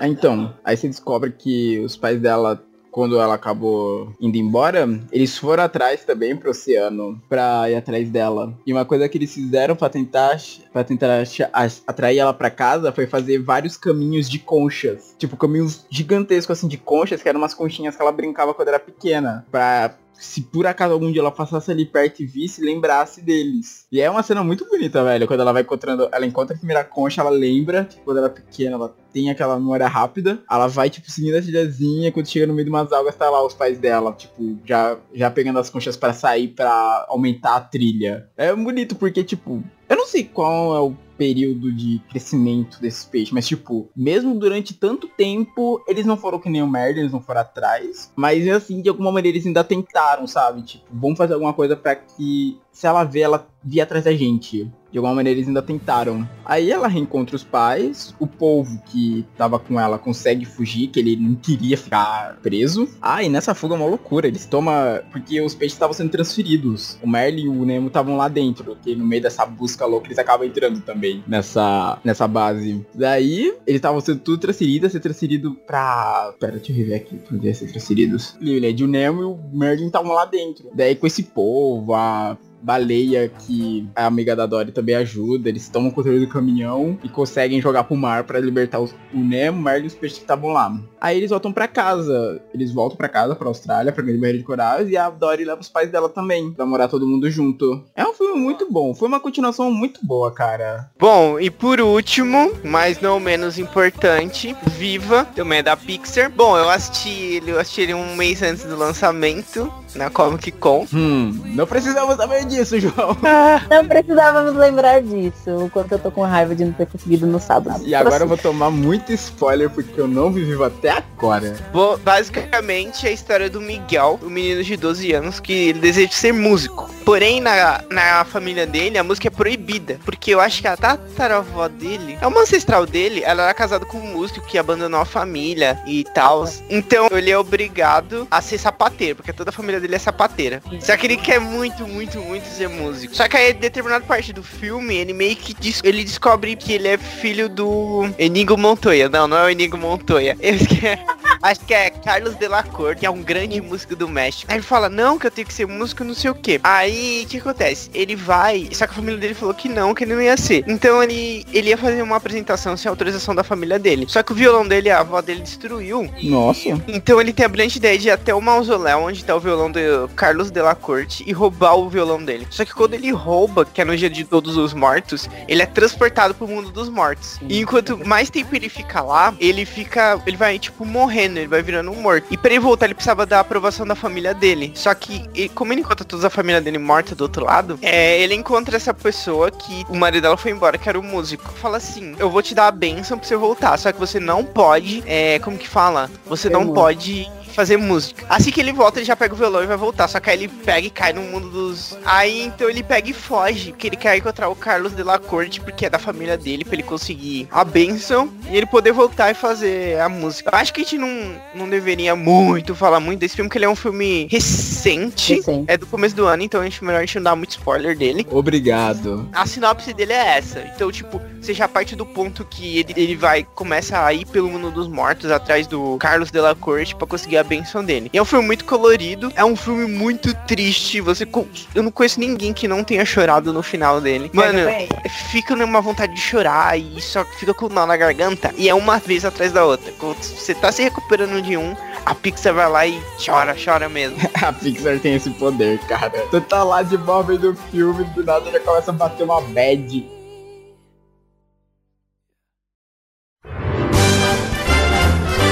Agora, os easter eggs? Bom, a gente não vai falar de todos os easter eggs, né? Bom, tem o maior easter egg de todos, que é tipo que todos os filmes da Pixar estão interligados, né? Sim, um tem uma referência a outro, sempre. É, e que se passa no mesmo mundo em períodos de tempo diferente. Mas acho que tem um vídeo da Pixar explicando isso, né? Sim, sim, vai estar no link, vai estar no link do- desse episódio, esse vídeo. A Disney lançou, acho que ano passado. Uma coisa que você sempre nota que tem é é aquela bolinha amarela, sabe, da Pixar. Sim. Ela sempre aparece em algum momento do filme. Aparece no Toy Story, aparece no... Monstros S.A. Monstros S.A. no quarto. No quarto da Boo, além disso, aparece o. Ela tem o bonequinho do. Nemo. Os dois, ela tem a Jess e o Nemo no quarto. Acho que a Jess aparece numa mesa e o Nemo ela entrega pro Sully mostrando lá os brinquedinhos dela. Então você vê o Sully segurando o bonequinho do Nemo. Tem até uma teoria falando, tipo.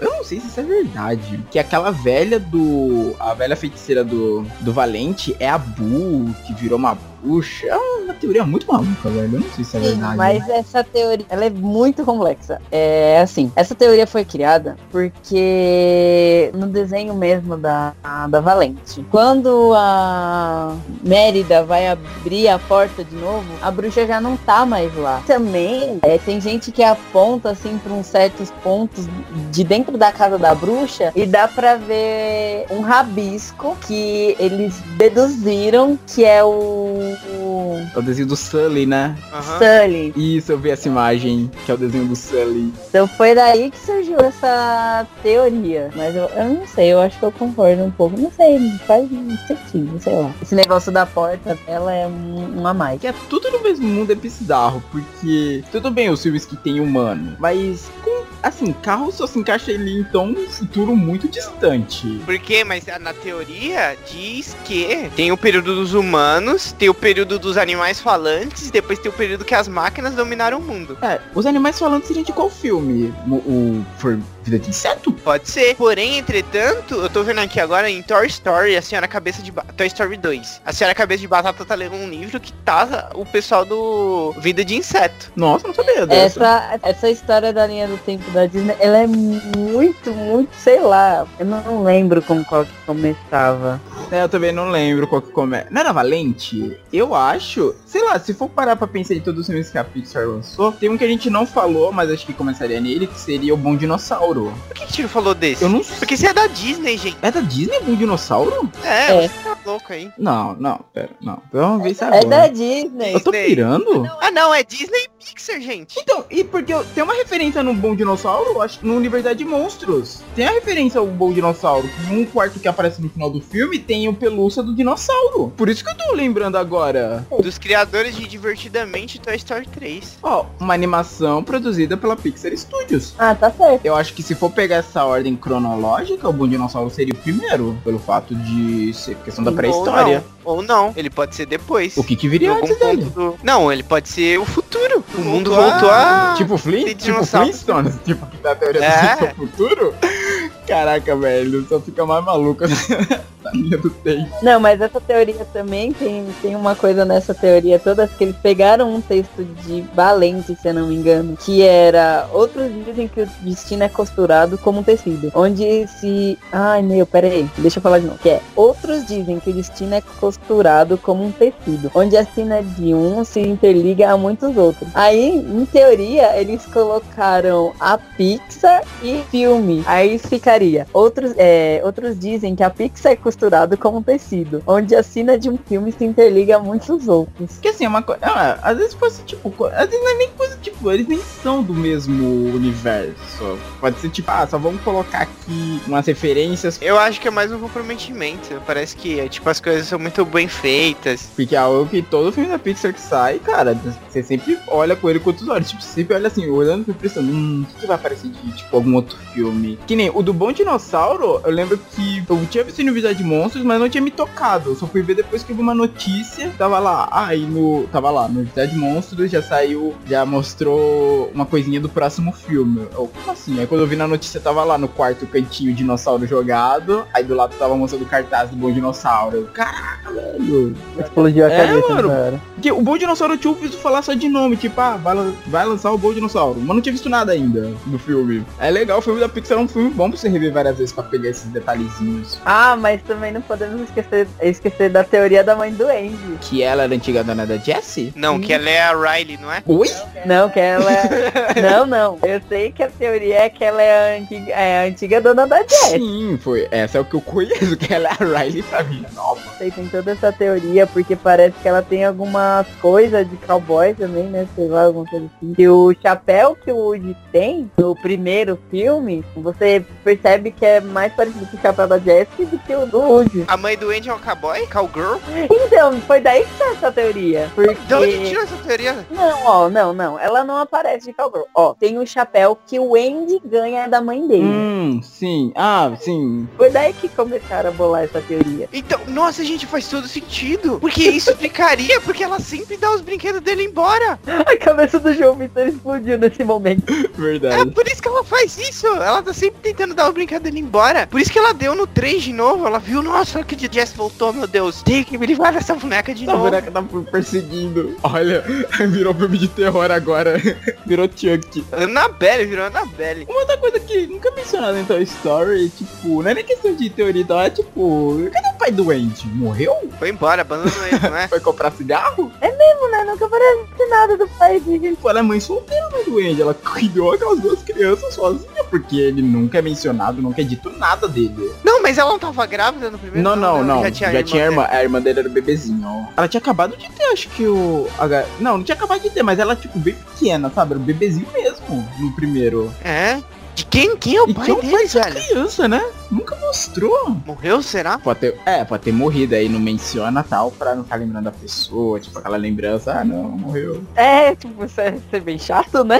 Ah, tem o easter egg do carro do Pizza Planet, né? Que ele também aparece em trocentos algum... filmes, velho. Eu, eu tava pensando aqui Ah, easter eggs, e caraca, aparece até no Valente, velho. Uma daquelas esculturas da véia de madeira é um carro do Pizza Planet. Sim, ele aparece no Oli quando a Eva tá checando as coisas assim. Ah, no Toy Story também não se conta quantas vezes o carro do Pizza Planet aparece, né? Ah, foi lá que ele foi introduzido, né? Não, mas ele aparece no 1, no 2, no 3 e inúmeras vezes. Eu queria comer no Pizza Planet. Parece um lugar bem legal, né? Tirando as crianças gritando, parece um lugar bem legal. Ah, as crianças são descontroladas lá, né? Elas tipo chegam e, ah, e vai correndo.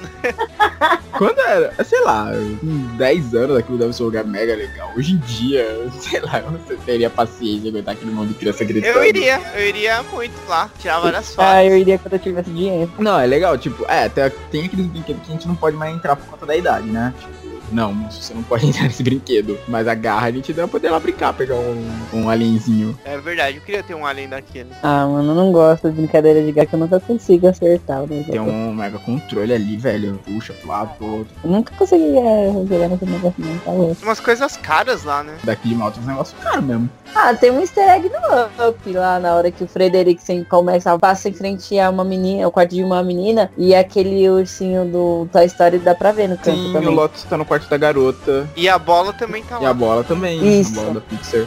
Do- dois easter eggs em um lugar só. A bola, tipo, é um símbolo mega reconhecido da Pixar, mas o logo dela não é a bola, né? E sim aquela lamparina que vem pulando. E ela você nunca vê no. Pare, né? Não, lamparina não. Lanterna. Qual é o nome daquilo? Lanterna com apoio?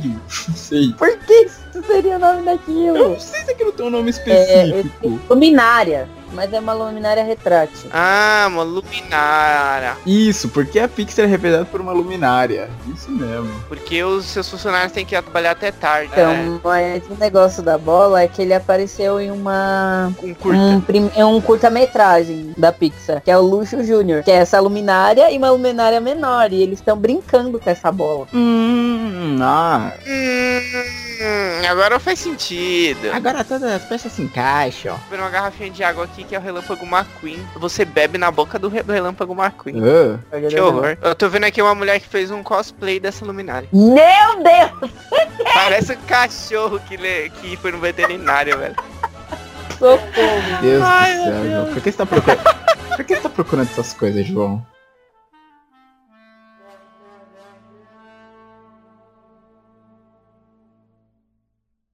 Mano, tem uma mulher aqui que fez o cosplay de um, ca- um copo da Starbucks. Meu Deus.